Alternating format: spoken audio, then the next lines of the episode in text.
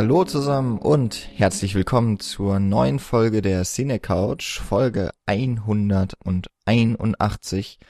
Wir machen heute zu dritt, ich werde gleich vorstellen, wer da ist. Äh, wir machen heute eine etwas vorgezogene Weihnachtsfolge. Denn es ist ja noch ein bisschen hin.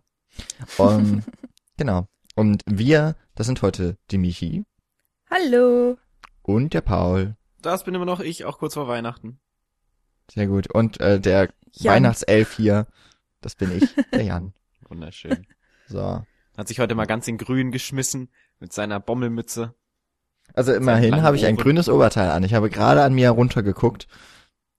Und ja, ein grünes Oberteil. Mehr natürlich nicht. Jetzt gucken wir alle mal an uns herunter.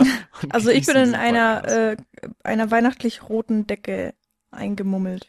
Ich habe einen Poliven, äh, Poliven. einen olivenen Pullover an und habe eine blaue Decke über meine gichtgeschwächten Beine gelegt. Was Dänemark aus dir macht. Ein echter. Matrose. Oder Pirat. Äh, ja, Weihnachtsfolge. Ähm, nachdem wir jetzt Weihnachten erwähnt haben, ich glaube, sehr viel weihnachtlicher wird's dann auch nicht. Wir haben uns einfach nur einen Film ausgesucht, der hat mit Schnee und Eis zu tun. Nämlich Frozen von den Disney Animated Studios. Ähm, Ja, Ich glaub, komm, das so ist ein bisschen, Film, so ein über den- bisschen Weihnachten ist schon mit drin. Also es ist schon viel Schnee und viel Winter Wonderland.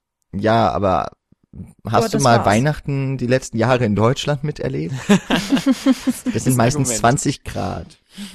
Da wäre, glaube ich, dieser Mahana oder wie er heißt, oder Vajana, wie auch immer dieser. Moana, Mo Moana. Moana. Moana. Genau, ja. In Deutschland war Jana. Ah, siehst du, daher kommt das Vajana. Der wäre wahrscheinlich passender. Oder Lilo und als Stitch. Ja, Hä? aber der ist schon zu Ach alt. so. Naja, wie auch immer, wir sprechen heute über Frozen. Das ist auch ein Film, der wurde schon so das ein oder andere Mal gefordert. Was heißt gefordert? So, so sind ja unsere Hörer nicht. Ähm, sondern wurde sich Gewünscht. schon mal gewünscht, dass wir das besprechen. Ähm, wir hatten auch schon mal überlegt, ob wir das vielleicht in einem etwas größeren Aufguss machen und wir sagen, wir sprechen mal über, über äh, Disney-Prinzessinnen per se, was dieser Film vielleicht auch anders macht, vielleicht auch nicht. Ähm, ich bin mir jetzt nicht ganz sicher, inwieweit unsere Meinungen da auseinandergehen, deswegen bin ich auch noch sehr gespannt auf das heutige Gespräch. Ähm, aber wir wollen uns dann heute dann doch auch ähm, der Zeit geschuldet natürlich und weil es einfach nur die Folge 181 ist und keine 190 oder so, wollen wir uns dann doch ein bisschen beschränken. So ganz, glaube ich, werden wir trotzdem nicht dran vorbeikommen. Herzlich willkommen in der Cinecouch. Hier wird beschränkt. Hier wird beschränkt, ja. Also wenn Paul dabei ist, auf jeden Fall. Vielen Dank. Da, da werde ich, werde ich, werde ich schön in der 180 mit Genesungswünschen verabschiedet und kaum bin ich wieder da, komme ich wieder die volle Breitseite. Weißt du, es ist sehr eisig geworden hier auf der Cinecouch. Ja. Aber es gibt Dinge und Menschen, die uns das Herz erwärmen. Und zwar mit einem True Act of Love oder Money. Weißt du, wie, wie schön, wie, wie, wie schön immer so in deiner Stimme, wenn du sowas sagst, sowas mitklingt, so, oh, guck mal, wie toll ich das jetzt gerade hingekriegt habe. Das ist immer so ein, so ein kleiner Ton in der, in, in der Jan-Moderationsstimme, wenn so eine wunderschöne Überleitung äh, passiert. Muss Das man mal ist- drauf achten. Das ist, das ist einfach nur das Überleitungsding. Ja, Und dann kommt Paul und macht alles wieder kaputt. ja, das, na ja, gut. Äh, Ja, genau, die Überleitung ist jetzt wieder dahin, ne? Scheiße. Aber ich merke auch, da wird dann immer so das Grinsen breiter, während ich rede. Ja. Ähm, naja, jedenfalls, wir wollen uns bedanken. Ähm, natürlich bei weiterhin den Leuten, die uns anonym bei Flatter Spenden zukommen lassen, per Klick. Ich glaube, es sind noch äh, so ein, zwei. Außerdem äh, natürlich an Ulf P., der uns bei Patreon unterstützt monatlich. Vielen Dank. Äh, Paul ist heute wieder dabei. Du darfst dich also auf etwas gefasst machen. Äh, ob das gut oder schlecht ist, das werden wir dir überlassen, Ulf. Also dieses Falls, Urteil. Äh, für, für alle Zuhörer, also Ulf P. sagen wir immer. Und P steht natürlich für Patreon. Also das ist doch mal total klar. Ulf Ja. Patreon. Ulf Der, Patreon. der, der Erfinder von Patreon unterstützt uns äh, selber auf. Maßlos. Nee, das ist so sein Superheldenname. Aber das Weil ist keine er Alliter uns. Ja, aber ohne Alliteration kannst du eigentlich keinen anständigen Superheldennamen machen. Da muss er eigentlich schon Pulf Patreon heißen. Hm. Nee, das ist äh, sein, sein, äh, sein alter Ego, hinter dem er sich versteckt. Okay. Aber seinen Nachnamen konnte er dann irgendwie doch nicht ändern. Und in, in Wirklichkeit heißt er Anders. Peter äh, P- Patreon. Parker. Ja. Ich habe früher mal gedacht, alter Ego wäre irgendwie so die alte Variante von einem selber. So mit Bart und Falten. Nun, Wird's irgendwann werden. wir schweifen ab.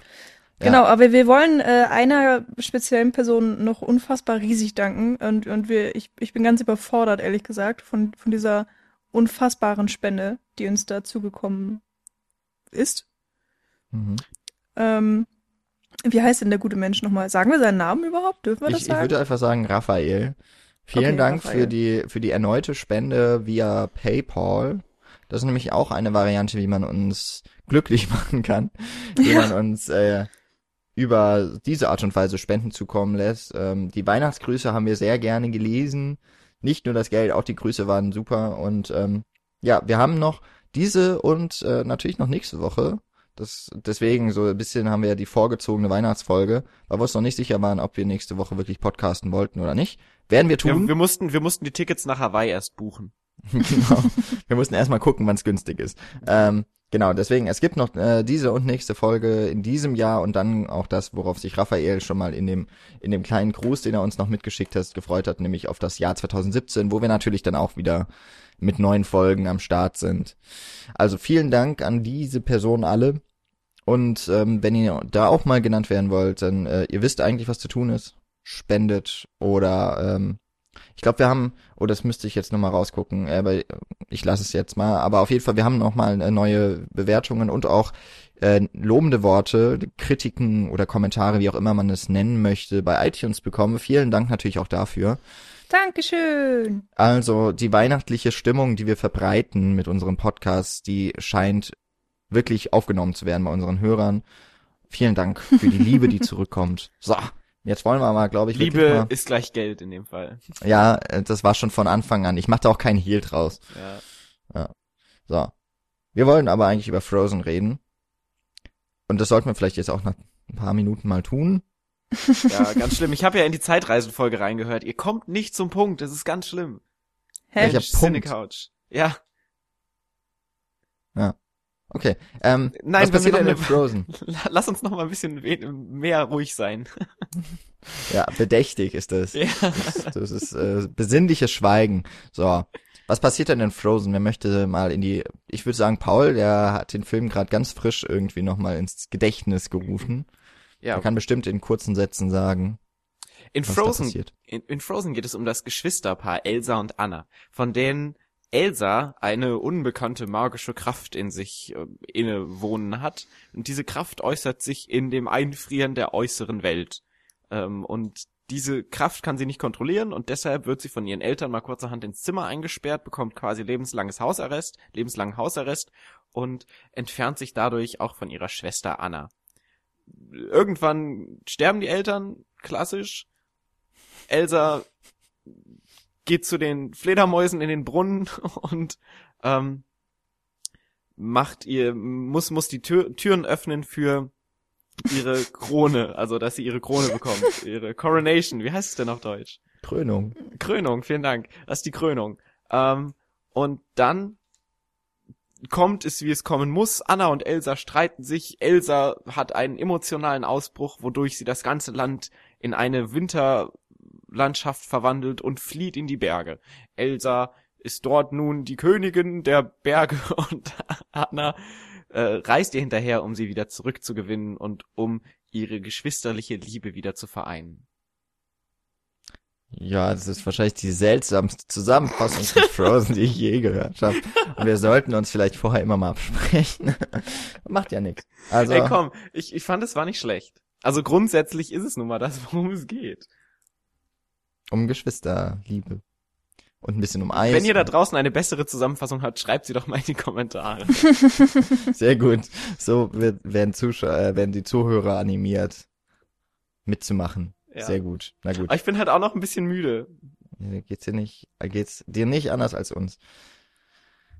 Okay, wir haben. Musst du nicht schon seit mindestens zwei Stunden wach sein? Ja, naja gut, aber so ein Film gucken ist halt auch so ein Halbdelirium, in dem du dich dann immer morgens, vor allen Dingen an einem Samstagmorgen nach einem Freitagabend befindest. Ja, aber es kommt drauf an, wie laut man den Ton stellt. Am Wenn man dann Freitagabend. angeschallt wird von Let It Ja, Go Freitagabend. und dann Montagmorgens, Samstagmorgen. Welcher Tag ist heute überhaupt? Samstag. Heute ist Samstag. Wir Ja. nehmen an einem Ja. Samstag auf. Das ist gut. Ich habe bald Urlaub und ich komme schon vollkommen durcheinander mit den ganzen Tagen. Okay. Egal. Frozen. Frozen. So.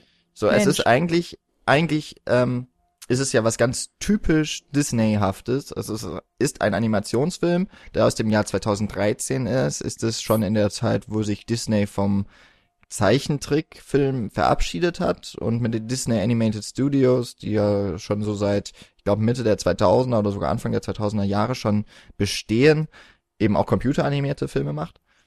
Und ähm, es ist eine Märchenverfilmung, in dem Fall inspiriert oder basierend von und auf der Geschichte Die Eiskönigin von Hans Christian Andersen. Ja, da bin ich ja quasi wieder im Land des Ursprungs. Genau. Hast du noch mal schnell das Märchen durchgeblättert auf Dänisch? Ich, ich habe gerade noch mal bei Hans Christian Andersen durchgerufen, Ja. hab ihn noch mal nach seiner Meinung gefragt, habe gefragt, ob meine Zusammenfassung so stimmt, hat er gesagt, ja, kannst du so abgeben. Ja, Fledermäuse. Übrigens ganz äh, witzig, die, die Namen der Charaktere sind auch so ein bisschen an Hans Christian Andersen äh, angelehnt. Also wenn man ähm, Hans, Christoph, Anna, Sven relativ schnell hintereinander sagt, Hans Christoph Andersven. genau, dann hört es sich halt an wie Hans Christian Andersen. So ein bisschen. das, du? witzig. ja, das ist mir nicht aufgefallen. Mir ist nur, äh, also, also dass halt so diese nordischen Namen vorkommen. Olaf, Sven, Hans. Ja, Es hört sich auch auf Englisch total Hans. goldig an, wie sie Hans sagen. ja oder Ja. Anna. Es Und ist so, Elsa? my name is Anna. So, okay, sprichst noch krasser aus. Was los, Digga, Anna? Hans. Wir können, es wäre super, wenn wir den ganzen Film, äh, Podcast einfach so durchreden würden. Das wäre ganz nicht. toll. Das Ja. wäre super. Ähm, ja, der Film heißt auf, auf Deutsch dann eben auch die Eiskönigin mit dem Untertitel völlig unverfroren, nachdem Ja. Es Lieber ist ja Ulf, der war für dich. Das ist ja auch, ähm, also auch da bleibt sich Disney ja treu, nach Rapunzel neu verföhnt. Jetzt haben sie eine völlig unverfrorene Eiskönigin. Ja, In über Dänisch die deutschen Titel Frost. könnte man sich. In Dänisch Frost. Echt? Hä? Ja, einfach Frost. Frost. Okay. Also was mir auf jeden Fall schon mal aufgefallen ist, dass eine Regisseurin mal dabei ist. Ich glaube, das ist, ich weiß gar nicht, ob es das überhaupt schon mal gab bei einem Disney-Animationsfilm. Also ich Das weiß, ja dass Jennifer Lee ist äh, die erste Frau, die komplett äh, das Drehbuch oder die Mhm. nee das Drehbuch auch alleine geschrieben hat und äh, die erste, die ähm, ja der Regisseur sein durfte. Aber sie ist ja nicht alleine Regisseur. Es gibt ja Nee, noch genau. den männlichen Co-Partner, Chris Co-Regisseur. Bock. Ja, das ist ja ähm, bei Disney-Animationsfilmen sowieso eigentlich, ich, das ist glaube ich auch so seit jeher, dass das Co-Regisseure sind. Ähm, genau, Chris Buck und Jennifer Lee und äh, es ist ihr Debüt als dann äh, auch Co-Regisseurin. Das ist noch relativ frisch bei den Animated Studios. Und ich finde, das ist etwas, was man merkt an diesem Film. Äh, Dass es jetzt äh, ihr Debüt ist oder dass sie eine Frau ist? dass, dass eine Frau mit in den wichtigen Merkt man gleich, dass da eine Entscheidungen Frau am, dass da eine Frau am Werk war.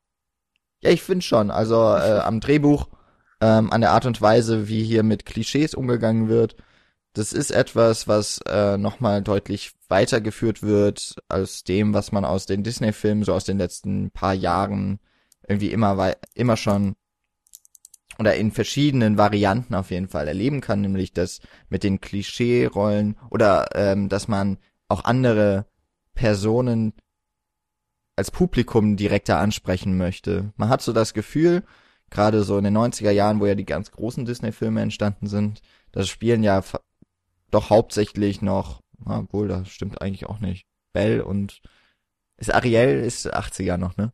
Naja, Mhm. aber es, aber es ähm, richtet sich, finde ich, größtenteils dann doch immer auch an, an Jungs, wenn, wenn es um die Helden geht, weil das sind ja dann immer so die aktiven Parts. Und selbst bei den Filmen hier Ariel und, und äh, bei Belle geht's ja auch häufig darum, dass der Prinz irgendwie doch auch irgendwie immer retten muss oder aktiv werden muss und gar nicht so sehr die, die Prinzessinnen. Aber da möchte ich jetzt gerade mal einhaken, weil Mhm. ich glaube nicht, dass es dann automatisch gleich das Zielpublikum Jungs ist, weil ich glaube, gerade die Filme ja dann auch eher für Mädchen sind, die eben diesen Prinzen dann hinterher hecheln. Ja, aber das ist ja, das ist ja total klischeebeladen, dass man sagt, ja, hier Mädchen stehen halt auf die Prinzen, die sie retten. Das ist ja so wie Mädchen stehen auf Puppen und Jungs stehen auf Autos. Autos. Das ja, ist ja- klar. Ne? Also es klingt ja total natürlich und äh, angeboren, aber man könnte sowas ja hinterfragen und so, äh, da würde ich mal sagen, ste steckt so Frozen mit den Finger in die Wunde. Und ich glaube, Dann dass das nicht ganz, ganz ähm, unabhängig davon ist, dass eben auch eine Frau da, äh, also auch mehrere in, in ähm, höheren Positionen, auch bei den Produzenten und auch bei den äh, Haupt hier Digital. Artists sind äh, genau in den verantwortlichen so. Positionen auch Ja, mehr Frauen, als mir das sonst auffällt bei Disney-Filmen. Ähm, Habe ich jetzt tatsächlich gar nicht so drauf geachtet, wie, wie der Anteil da war, aber ähm, natürlich, die Veränderungen sind mir auch aufgefallen. Ich würde mir auch wünschen, dass es daran liegt, dass eine Frau ähm, auch Regisseurin ist äh, oder auch das Drehbuch geschrieben hat. Ähm, das ist natürlich jetzt ein bisschen schwer zu sagen. Ich habe in der Richtung tatsächlich auch nichts unbedingt gelesen. Ähm, dennoch sind natürlich Änderungen da, da werden wir auch sicherlich nochmal drüber reden und über dieses ganze Disney-Universum und über Prinzessinnen und so weiter. Also da hätte ich auch richtig Bock, nochmal einfach einen gesonderten Podcast zu machen, weil ähm, da gibt es irgendwie viel Schlimmes, vor allen Dingen was so Frauenrollen und Männerrollen und so weiter und so fort angeht. Ähm, gibt natürlich auch ein paar Gegenbeispiele, so bestes Beispiel ist ja immer Mulan, was aufgegriffen wird und äh, Frozen mutiert sich ja vielleicht auch so ein bisschen zu einem dieser positiven Gegenbeispiele. Ähm, aber ich habe das Gefühl, alles andere sprengt hier so ein bisschen den Podcast. Also auch wenn wir natürlich auf solche Theorien jetzt eingehen werden und auch unsere eigene Interpretation und natürlich müssen wir auch über das Ende reden. Ähm, aber alles andere ist vielleicht, ist vielleicht zu viel. Aber ich finde schon, ist relativ wichtig, weil das ist ja so das, was Frozen letztlich ausmacht. Mm. Aber Ja, ja. grundsätzlich, wir können ja grundsätzlich erstmal von, von Beginn an starten. Es ist ja so, dass Frozen erstmal anfängt wie jeder klassische Disney-Film. Auch. Mit dem Schloss. Mit dem, mit dem, mit dem, mit dem Schloss und mit dem Brunnen und den Fledermäusen. Was? Ähm, also wir haben ja Ich bin ganz am An- verwirrt. ich, ich muss ja sagen, ich finde diese Einleitung von Frozen so ein bisschen überhastet. Also, Also die ersten zehn Minuten oder ja. was? Mhm, ja, genau. Ja, die sind echt, es ist krass, wie schnell die Geschichte einfach erzählt wird. Das ist schon heftig. Also ich find's nicht überhastet. Ich habe mal ganz kurz so für die paar Menschen, für die zwei Leute, die Frozen nicht gesehen haben, es war ja ein immenser Erfolg. Ähm, also als erstes gibt's ja diese Szene, die ist, ist ja quasi so was wie eine eine Ouvertüre, ist ja dieses ähm, dieser Männerchor von den ähm, Eisbrechern, Ja, genau. also die äh, oder diesen Eisverkäufern, die ja ähm, das Eis zerschlagen ja, die so Eisblöcke eben äh, ähm, ja, transportieren und in die Hauptstadt in, nach Arendelle bringen, wohl. Äh, da wird ja auch schon einer der Protagonisten oder zumindest der größeren Nebenfiguren als, als kleiner Junge eingeführt. Ähm, das Lied ist ja im Grunde auch schon mal so sinngebend das, was im Film passiert. Ne? Broke the, Ja. ähm, wie Break the Ice. Ja, und, und irgendwas auch ist mit Heart of Ice oder sowas. Oder Frozen Heart, so Break the Frozen Heart oder sowas wird auch schon äh, gesungen. Und dann kommt ja quasi die Geschichte von Anna und Elsa, die Prinzessinnen von Arendelle und äh, deren deren Beziehung zueinander wird ja im Grunde in einem Lied erzählt, das mehrere Jahre zusammenfasst dann im, in Bildern. Genau, also erstmal, davor ist es ja noch so, dass der erste Zwischenfall quasi kommt, als sie gemeinsam spielen und Anna so ein bisschen übermütig spielt und Elsa ihr aus Versehen die Haare weiß färbt. Ja, die Haare weiß färbt sie. also Annas, äh, äh, nee, Elsas Kräfte sind ja irgendwie, sie kann eben Eis hervorzaubern. Genau. Und äh, wie das nun mal so ist, mit großer Kraft kommt große Verantwortung. ähm, Siehst du? ja, ähm, so ein paar Superhelden-Anspielungen muss man wohl immer mal parat haben. Äh, sie kann halt damit noch nicht so ganz umgehen. Und äh, was da als Spiel beginnt, wird eben bitterer Ernst, wie so häufig, wenn Kinder miteinander spielen. Wirft mal jemand einen Stein, jemandem an den Kopf oder so. Hier ist es dann eben, dass die, die Anna mit Eis, äh, mit so einem Eis aus ihren Zauber. Händen, aus, äh, genau, mit einem Eiszauber am Kopf trifft. Und ja, nur Gnome und ihre Magie dann die Anna retten können und ihr dann eben auch noch die Erinnerung über die Magie ihrer Schwester nehmen. Und daraufhin wird ja Elsa im Grunde, ja, soll erzogen werden, ihre Talente zu unterdrücken und äh, kontro zu kontrollieren. Und ehe sie das nicht schafft, soll sie eigentlich nicht in Kontakt kommen und auch generell niemand mit dieser königlichen Familie. Wird ja alles zugemacht. Und dann kommt diese äh, Do You Wanna Build a Snowman Song und der umspannt dann so ungefähr zehn Jahre in der Handlung oder äh, Genau. also in der in der Diegese. Und das finde ich ist eigentlich total nett gemacht. Zum einen ist das Lied voll super, ähm, weil also ich mag das total, auch wie es, weil es auch so sehr schönen Witz nochmal in den Bildern hat. Also es ist ja, auch wenn eigentlich nur das gezeigt wird, was dann die, äh, die Anna singt, später dann ja von Kristen Bell gesprochen. Und es gibt dieses wunderbare Video von Kristen Bell, wie sie das äh, Lied alleine singt. Und eigentlich ist es ja eine sechs- oder eine zehnjährige und dann eine 14-jährige und dann eben erst Kristen Bell, die die verschiedenen Strophen singen. Und die kann halt auch alle diese anderen Stimmen ziemlich gut. Müssen wir mal verlinken.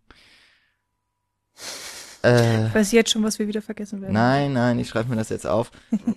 Sehr gut. Und ähm, ich finde es eigentlich ganz gelungen. Ist nat ich, also ich würde mal sagen, da haben sich von Pixar Ja, und von oben. so Mhm. inspirieren lassen, haben gemerkt, ui, das ist jetzt ähm, eine ziemlich coole Sache, so ähm, relativ schnell die Figuren zu char charakterisieren oder deren Geschichte zu erzählen, um was ja eigentlich eine Vorgeschichte ist und es ist auch eigentlich eine kluge Art und Weise, weil es wird ja quasi mit Show Don't Tell hier umgegangen. Der einzige Fehler, der gemacht wird, ist, dass, dass, dass diese Sequenz endet. Ein Bild dann vom Schloss von außen und es kommt eine Einblendung drei Jahre später, die ich Mhm. einfach bis heute nicht verstehe. Das, Das ist mir schon macht beim so ersten keinen Mal. Sinn. Das macht Die überhaupt ist mir nicht keinen aufgefallen. Sinn. Die bringt mich jedes Mal raus. Also es ist so, dass sie schon zehn Jahre in so, so Minuten überbrücken. Das müssen sie eigentlich nur noch fortführen bis zu einem gewissen Punkt. Ja, man Und hätte auch nicht gemerkt, dass die noch nicht 18 waren. Ja, ne? Also, das ist ja Also halt gut, 15 dann. in dem Song ist es ja so, der Song hört ja genau da auf, kurz nachdem die Eltern dann gestorben sind. Ja. Auf diesem Schiffsunglück. Was, was ich A auch noch mal so ein bisschen, also es passiert einfach so, das wird, also da ist ja, der, der, der Song geht ja gar nicht so darum. Der Song geht ja um die beiden Schwestern, wie die miteinander, miteinander umgehen jetzt, nachdem sie so getrennt wurden, quasi voneinander abgeschottet. Und es baut sich so langsam auf. Und dann, zwischendrin, sterben die Eltern noch. Hm. was dann ja irgendwie wieder eine Auswirkung auf die Kinder haben soll, aber dadurch, dass die Eltern im Bezug zu den Kindern überhaupt nicht charakterisiert wurden, ist das irgendwie so ein so ein Nebending, was irgendwie emotional überhaupt keinen Impact hatte auf mich. Also, wenn wir jetzt gerade nochmal vergleichen Ja. mit oben zum Beispiel, es geht ja bei oben dann auch darum, dass die Frau dann stirbt von ihm. Und das hat ja einen ganz anderen Impact, weil dieser ganze Song ja aufbaut auf dieser Beziehung zwischen der Frau und dem Mann. Also zwischen den beiden Charakteren da in dem Moment. Und irgendwann bricht dann halt ein Charakter weg. Das heißt, das ist dann der emotionale, der emotionale Turning Point, wo du dann merkst, okay, das macht irgendwas mit mir, weil es eben, weil ich eben diese Beziehung gesehen habe. Und diese Eltern ver verschwinden dann halt irgendwann komplett. Und das ist ja so der Moment, wo die beiden so komplett alleine sind, wo man eigentlich so einen emotionalen Impact fühlen sollte. Aber dadurch, dass die Beziehung zu den Eltern überhaupt nicht dargestellt wurde davor, oder nur sehr, sehr trocken, hat es so auf mich überhaupt keinen Impact gehabt. Aber es Ja, geht ja auch ist, nicht darum. Nee, klar, aber ich finde es Aber trotzdem... warum zeigen sie es dann? Also normalerweise hast du es so in äh, extrem vielen Disney-Filmen hast du es äh, oft mit Waisen zu tun ähm, und dann sind sie es eigentlich so von vornherein. Oder äh, die Eltern leben noch, also bei, weiß ich nicht, Mulan oder Ariel. Ähm, ich glaube, bei Ariel ist nur die Mutter, glaube ich, nicht mehr da.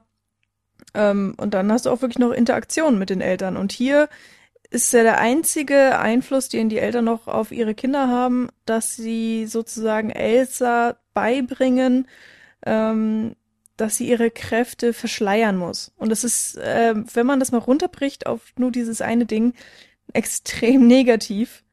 Ähm, ich weiß nicht genau, ob das so gewollt ist oder ob ich mir da vielleicht einfach nur zu viel Negatives reindenke, aber ich sehe es eben als solches. Und dann sind sie weg. Und so, das finde ich auch sehr schwierig und ich finde das im Film auch nicht unbedingt gut gelöst. Also ich habe da eigentlich äh, ähnliche Probleme wie Paul, muss ich sagen. Also mir fehlt da halt einfach so ein bisschen die Menschlichkeit. In dem Moment sind für mich die Eltern das, was sie halt auch eigentlich nur sind, nur so Plot-Devices, wie diejenigen, die dann eben am Anfang die Macht haben und dann Elsa einsperren, weil die Gnome sagen, hier, das ist gefährlich. Dann sage ich, okay, dann sperren wir die jetzt ein. und dann gehen wir jetzt auf das Schiff und dann sterben wir halt und dann können sie gucken, wie sie damit zurechtkommen. So. Und da fehlt mir halt so ein bisschen so eine, so eine emotionale Menschlichkeit irgendwie bei den Eltern gerade am Anfang, weil es ja eben irgendwas Emotionales dann ist. Im Grunde ist es ja wirklich nur so ein, so ein ja, wie du auch schon sagtest, Paul, so, so ein Plot-Device. Es ist ein, ein funktionaler Punkt der Geschichte. So, man hat wirklich das Gefühl, oder naja, eigentlich, ich habe das Gefühl nicht, aber ich glaube, es sollte halt so hervorgebracht werden, dass genau das passieren muss, damit die Geschichte erst in Gang kommt, weil wenn die Eltern nicht gestorben wären, hätten wir ja auch nicht diese Krönung von Elsa, also sie wäre ja dann nicht Queen, das heißt, sie wäre nicht ähm, in der Gesellschaft entblößt worden, sie hätte nicht Probleme bekommen und äh, ihre Kräfte wären nicht ausgebrochen und so weiter und so fort. Ähm, was auf eine Art, wenn man es auf den kompletten Film bezieht, ja wirklich so ein, so ein Aktionspunkt ist, der als Katalysator funktioniert. Ähm, und letzten Endes eben auch dazu führt, dass äh, Elsa dann ganz am Ende des Films halt ihre Kräfte unter Kontrolle hat und äh, emanzipiert ist und, und mit denen umgehen kann und alles ist irgendwie gut. Ähm, aber das ist für mich wirklich, ja, hätte man irgendwie besser machen können, hätte man anders machen können, hätte man vielleicht auch wirklich einfach gar nicht gebraucht. Und ich glaube, die Eltern sind nämlich auch der Grund, warum sie dieses drei Jahre später dann einfügen, weil sie dann damit ja irgendwie so darstellen wollen, okay, die Eltern sind jetzt gerade gestorben, dann endet der Song. Okay, aber jetzt sind die Eltern schon drei Jahre tot. So, das heißt, es hat jetzt so der Tod der Eltern hat erstmal keine emotionale Bewandtnis mehr für die beiden Charaktere, weil die schon. Es wird ja auch Jahre nie wieder genannt. Ja, genau, weil es dann eben so relativ für die Handlung relativ egal ist, weil es dann ja um diese beiden Schwestern geht. Dann wird dann gezeigt, okay, drei Jahre später, das heißt, sie haben wieder ihren Alltag, beziehungsweise was das für ein Alltag ist, wie auch immer, ähm, wiedergefunden und sind quasi in ihrer eigenen Welt jetzt inzwischen und sind nicht mehr befangen von dem Tod ihrer Eltern. Und deshalb ja. machen sie, glaube ich, diesen Bruch. So. Ja, das würde den diesen Sprung erklären. Also nochmal zu den Eltern zurückzukommen. Also es ist, äh, ich würde euch da auch zustimmen, das ist ein Plot-Device. Worum es ja in dem Film geht, ist ja letztlich ähm, wirklich um die Art und Weise, wie äh, eben die Anna, Anna und Elsa auf sich selber und sich gegenseitig, ähm, also es geht um ihre Beziehung zueinander und um das Selbstverständnis und äh, Selbstbestimmung von sich selbst eben.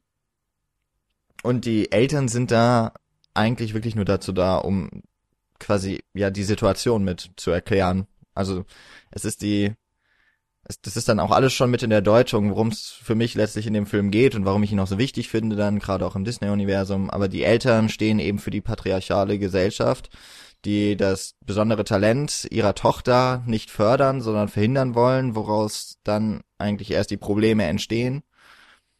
Und ja, also ich fand das schon emotional, muss ich sagen, weil ich fand, es war ziemlich bilderstark umgesetzt, wie eben dieses Unglück passiert, nämlich dass diese riesige Welle, das Schiff, das ja auch riesig ist, ähm, über überschwemmt und erst als sich die Welle wieder umschlägt, siehst du, dass einfach alles weg ist. Das ist alles mhm. wie vom Erdboden verschluckt. Ich finde, das ist schon ziemlich ziemlich gewaltiges Bild. Vom Wasserboden.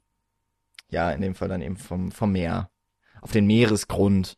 Aber ja, dass es eben auch so eine Laune der Natur ist. Manchmal passiert sowas eben. Mhm. Äh, ich finde, es ist jetzt, also ich habe mich jetzt auch, ich habe jetzt auch keine Träne verdrückt wegen der Eltern, aber ich fand, das war vollkommen für die Art und Weise, worum es da jetzt eben geht in diesem Anfang, nämlich einfach nur den, den, die Situation klar zu machen und zu setzen, fand ich das in Ordnung. Wenn man eben dann tatsächlich mitbekommen möchte, was für ein Konflikt zwischen Eltern und Kindern besteht, dann soll man sich doch eben einen Film wie Mulan oder Brave angucken. Da geht's nämlich darum. Ja, da, da hast du auch auf jeden Fall recht und ähm, eigentlich so darf ich da gar nicht zu viel drauf rumhacken. Äh, das ist alles schon irgendwie ganz in Ordnung, auch so wie es geschrieben ist und ähm, das ist ja nicht so nicht schlecht unterm Strich, aber wenn man sich die ersten zehn Minuten nimmt, also sozusagen bis zu dem Moment, wo dann der Krönungstag kommt. Ich weiß nicht genau, wie viele Minuten es sind. Es fühlt sich immer an wie fünf, weil es so gerusht ist. Extrem viele Sachen passieren einfach innerhalb dieser Zeit. Ähm, die Entwicklung der, der beiden ist auch einfach total krass und also die ganze Basis des Films wird einfach in diese wenigen Minuten gequetscht. Und ich finde wirklich, da hätten sich vielleicht noch mal ein bisschen mehr Zeit lassen dürfen, meiner Meinung nach. Aber das ist jetzt auch nichts was den Film kaputt macht oder so. Und im Endeffekt ähm, geht ja auch da nicht unbedingt drum. Es ist nur der Anfang der Geschichte und ähm, für alles Spätere lassen sie sich ja auch Zeit. Und der Film geht ja eine Minute 40 ungefähr. Das ist für eine, äh, eine, St eine Stunde. Ach, deshalb war das so gerusht am Anfang. Jetzt verstehe ich. ah, ja, wunderbar. Also eine Stunde 40 geht der Film ungefähr und äh, das ist für einen Animationsfilm eigentlich auch eine ganz ordentliche Zeit. Ähm, so ein bisschen länger als Standard so vielleicht und das ist okay. Aber ich glaube, gestern, glaube, also nur ganz kurz, ähm, als es war meine dritte Sichtung gestern, ich habe bei Twitter geschrieben, es wäre meine zweite, dann ist mir eingefallen, so, oh verdammt, ich hatte ja doch schon zwei vorher. Ist ja egal, aber ähm, ich wusste schon, was auf mich zukommt und dass der Anfang so schnell ist und ich war trotzdem trotzdem nochmal überrascht und ein bisschen überfordert. Und ich habe mich auch gefragt, wie das denn eventuell Kinder wahrnehmen, weil wenn, das ist ja wirklich auch ein Film, den man mit der ganzen Familie gucken soll, den man eben auch mit, mit seiner kleinen Tochter oder was auch immer gucken Oder was kann. auch immer man da so rumliegen hat. Ja, ne? So mal die, die Nachbarn entführen. Und äh, vielleicht ist das für die auch zu schnell erzählt. Ich wüsste Aber ich jetzt glaube, gar nicht, Kinder ob dieses- heutzutage ist nichts zu schnell erzählt. Ich Wer weiß mit es halt SpongeBob nicht. Schwammkopf aufgewachsen ist, der ist nichts zu schnell erzählt. Damals, als wir noch mit 2001 Odyssee im Weltraum aufgewachsen sind, da wussten wir noch anständiges Spacing im Film zu wertschätzen. Basing vor allem. Ja, ist, ja, im Endeffekt ist es nicht so schlimm. Ist nicht der beste Filmanfang, also da sind wir uns, glaube ich, so ein bisschen einig. Aber Ich glaube, das ist Ding ist, der okay. Film hat halt, der Film hat halt einfach zwei Einleitungen. Das ist halt das Ding. Erstmal, die erste Einleitung, über die wir gerade sprechen, die ist mehr so zu der Situation. Okay, das ist so der Status quo, in dem wir uns am Anfang des Films befinden. Und dann gibt's die Einleitung bis zum Konfliktausbruch, der dann eben kommt, wenn Elsa und Anna dann bei dem, bei dem Ball dann aufeinandertreffen. Hm. Dann kommt der Bruch und dann kommt die Lösung dieses ganzen Problems. Ja, das hängt aber damit zusammen, dass der Film im Grunde ja zwei Hauptfiguren hat. Also das, was du Ja. ja beschreibst, so diese erste Exposition ist die für den eigentlichen Grundkonflikt der Handlung. Nämlich, Mhm. äh, es geht ja wirklich um diese beiden Schwestern. Und das zweite ist ja im Grunde dann auch mal die Geschichte von Anna, die dieses typische Prinzessinnen-Klischee eigentlich erzählt. Und ähm, beides wird ja witzigerweise mit einem Song begonnen. Nämlich äh, einmal eben diese erste, Ra also die große Handlung ja mit Do You Wanna Build a Snowman, der später tatsächlich auch vorkommt und, glaube ich, super ankam bei Kindern. Bei mir aber auch. Ähm, und dann gibt's noch die äh, Love, is a, Love is an Open Door, was dann ja quasi diese zweite Handlung beschreibt, nämlich ähm, Erna, die ihr den Prinzen Hans kennenlernt und äh, ja, dass das die perfekte Liebesgeschichte in drei Minuten durchlebt. Und ich glaube, also ich wollte noch mal kurz darauf zurück, dass das so gehetzt wirkt. Also ich glaube, gehetzt äh, klingt sehr negativ und wenn ihr das so so ähm, seht, dann ist es natürlich vollkommen in Ordnung, dass ihr es auch so nennt. Ich finde es nicht gehetzt, ich finde es einfach, es ist schnell erzählt, es ist auch kompakt, also wirklich so auf das Minimum zusammengefahren. Und ich glaube, das war tatsächlich, also dadurch, dass der Film eine Stunde 40 lang ist ähm, und damit wirklich eigentlich schon lang für einen Animationsfilm, dass es auch vollkommen notwendig war und dass es vielleicht auch deswegen so schnell äh, oder nee, ähm, ich glaube, dass es einfach an der Art und Weise eben der, Inszen äh, der wie es inszeniert ist, daran liegt es eigentlich, dass es so wie im Flug vergeht, aber ich sehe das eher als was Positives, weil ich werde schnell in die Konflikte reingezogen, ich weiß schnell, was Sache ist. Und dann ist echt noch viel Zeit, um die Figuren mir nahe zu bringen und dann eben zu wirklich zu zeigen, wo sind deren Probleme. Klar. Aber wenn du es jetzt zum Beispiel mal, weil wir jetzt gerade bei oben bei dem Vergleich waren, wenn du es da zum Beispiel mal mit vergleichst, hast du ja auch diese sehr kompakte Einleitung, so, am Anfang. Dann stirbt sie und dann haben wir diesen Konflikt von diesem Mann, der dann eben versucht, diesen Traum mir zu erfüllen. Und dann geht's dann quasi um diese Lösung des Konflikts. Dann auch mit diesem Turning Point, dass er am Anfang so gr- grumpy ist und dann aufgeweicht wird und dann eben doch noch versucht, dieses Ziel zu erreichen, nämlich das Haus da auf diese Klippe zu bringen. Aber ist oben nicht im Grunde genauso inszeniert? Wir haben doch auch da, also wir haben halt seine Handlung und dann noch die vom, wie heißt der kleine Junge, Ralph oder so? Ah, Kann ich nein. mich gar nicht mehr so erinnern. Ja, auf jeden Fall halt noch der, der Pfadfinderjunge, der, das ist ja im Grunde genauso inszeniert, oder? Der wird ja, ja dann auch, der wird ja ähm, dann auch eingeführt und möchte ja den, den äh, Eldern, äh, also den alten Menschen helfen. Und Genau, dann kommt aber- ja auch aber seine Geschichte dazu. Aber die Geschichte wird ja so eingewoben. Also die wird ja nicht so, okay, Geschichtenpunkt 1, Geschichtenpunkt 2 und jetzt geht die Geschichte los. Sondern es geht ja, also das, der, der, der Pfadfinder, die Pfadfindergeschichte kommt ja im zweiten großen Part dann quasi, wird so eingewoben, immer mal wieder so reingestreut. Ja, also ich finde, es ist recht ähnlich gemacht. Ich finde, das ist jetzt mit Anna, die halt raus möchte, die ähm, die Verbindung zur Welt haben möchte und natürlich eigentlich auch zu ihrer Schwester und die dann ihre ihre Wünsche und Träume erfüllt sieht, indem sie eben Hans kennenlernt, der tatsächlich ja genauso wirkt wie der Prince Charming von nebenan. Und dann führt es ja letztlich auch dieser diese Zusammenkunft und der Wunsch zu heiraten führt dann wiederum zu einem Konflikt mit der Schwester. Also ich finde schon, dass das auch da genau eingewoben ist. Und letztlich führt ja alles wieder zusammen am Ende. Also ich finde, dass da tatsächlich keine so großen Unterschiede in der Art und Weise der der Erzählung vorhanden ist. Ja, na gut. Russell übrigens. Russell, danke. Aber er war richtig. Ja, ich habe äh, verkrampft Ralf. nachgedacht gerade die ganze Zeit, deswegen habe ich auch nicht zugehört. Ralph Nein. reicht's, deswegen kommt's wahrscheinlich. Ja. Der war auch noch irgendwann, ne? äh, Na gut, okay, lassen wir, lassen wir die Einleitung mal hinter uns, oder? Ja. Ja, genau. Drei Jahre später. Ja, also Äh, ich, ich würde jetzt ungern irgendwie so versuchen, dem diesem Plot nachzufolgen. Ich würde vielleicht Nee, eher so, ne, ich würde so gucken, dass wir vielleicht ähm, die wichtigsten Themen, die halt auf Frozen dann mit am interessantesten machen, mal besprechen. Und das ja, eine, schieß los. ja, das eine wäre ja auf jeden Fall mal das Klischee, diese Klischeehandlung mit Anna.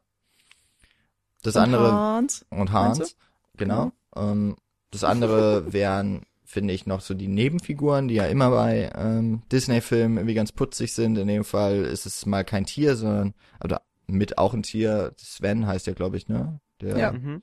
Das Sven Rentier. ist äh, das Rentier und eben Olaf äh, den den äh, sprechenden und sich äh, bewegenden und vom Sommer träumenden Schneemann. Ähm, und vielleicht sogar noch die Gnome dazu. Ähm, aber Trolle. ich- Trolle, stimmt, es sind gar keine Gnome. Und dann gäbe es eben noch die, die Handlung eigentlich oder die Figur Elsa. Ja. Und irgendwo dazwischen reden wir noch über die Songs. ja, finde ich gut. Äh, wollen wir mit, mit äh, Olaf und Sven starten, vielleicht? Ja, also was ich finde ja Olaf super knuffig, ne? ja, der ist auch ganz süß. Ich fand das tatsächlich auch in der deutschen Synchro sehr gut gemacht. Äh, war das tatsächlich noch Dirk Bach? Nee, oder war das war Jürgen das von der Harpe Lippe? Kerkeling? Oder Harpe Kerkeling? Ja, ich glaube doch, Harpe Kerkeling war das, ne? Ich habe Ähm, den also nur ich auf hab- Englisch geguckt. Ja, ich habe den Film auch nur auf Englisch geguckt, aber es gab äh, einige Trailer, die ich dann irgendwie mit Olaf auf Deutsch gesehen habe und ich habe mir auch einfach die, die Szenen dann mal angeguckt, weil ich wissen wollte, wie Hake Kerkeling oder wie der deutsche Sprecher das dann eben gemacht hat. Äh, ist wirklich grandios. Also generell bei Animationsfilmen bin ich auch äh, gerne mal dazu geneigt, die Synchronisation zu gucken, weil ähm, das funktioniert bei Animationsfilmen einfach super. Also da habe ich manchmal finde ich es sogar besser. Ich glaube, das Thema haben wir öfters schon mal in Animationsfilmen aufgegriffen. Ist jetzt ja egal.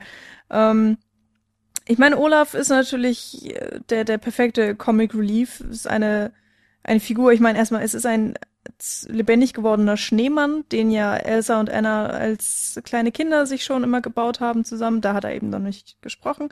Und jetzt hat ihn Elsa wieder verzaubert und zum Leben erweckt.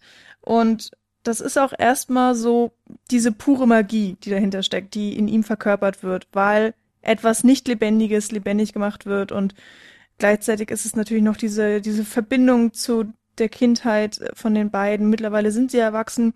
Ich glaube, äh, Anna soll ungefähr äh, 18 sein und Elsa ist dann 21. Das ist halt alles so ein bisschen zurückzuführen darauf, dass sie eben gekrönt wird. Ähm, daran kann man sich so ein bisschen, äh, kann man das Alter so ein bisschen erraten. Und ähm, und also ja, diese, diese Figur von Olaf verbindet einfach so extrem viel. Und dann hat sie dann noch diese, nicht nur die lustigen Sprüche, die sie raushaut, sondern auch, wie der Schneemann gestaltet ist, dass er eben diese drei Teile hat und oder mit den Füßen und dann noch die Arme und die Karotte zusätzlich. Das sind alles Teile, mit denen noch gespielt wird. Also es funktioniert auf ganz vielen Ebenen, also ganz, ganz viele Humorebenen, sage ich jetzt einfach mal, werden da ähm, angesprochen und, und ähm, mit denen wird kreativ umgegangen und ähm, in jeder Szene wird dann auch ein anderer Witz damit gemacht. Ähm, ich glaube, es funktioniert insgesamt schon gut, ist aber, glaube ich, auch etwas, was für die, die kleinen Kinogucker dann im Speziellen gebaut wurde. Also, ja, also erstmal ist es ja dieser klassische, wie du ja schon gesagt hast, Comic Relief, den man halt immer genau. in irgendwelchen Filmen hat, dass du immer so eine Handlung hast und dass du dann im Shakespeare-esken Sinne dann noch den, den, den Fool dabei hast, der dann diese ganze Sache nochmal so ein bisschen auflockert und so ein bisschen so Release-Lachen dazwischen immer noch, äh, Relief-Lachen dazwischen noch immer einstreut.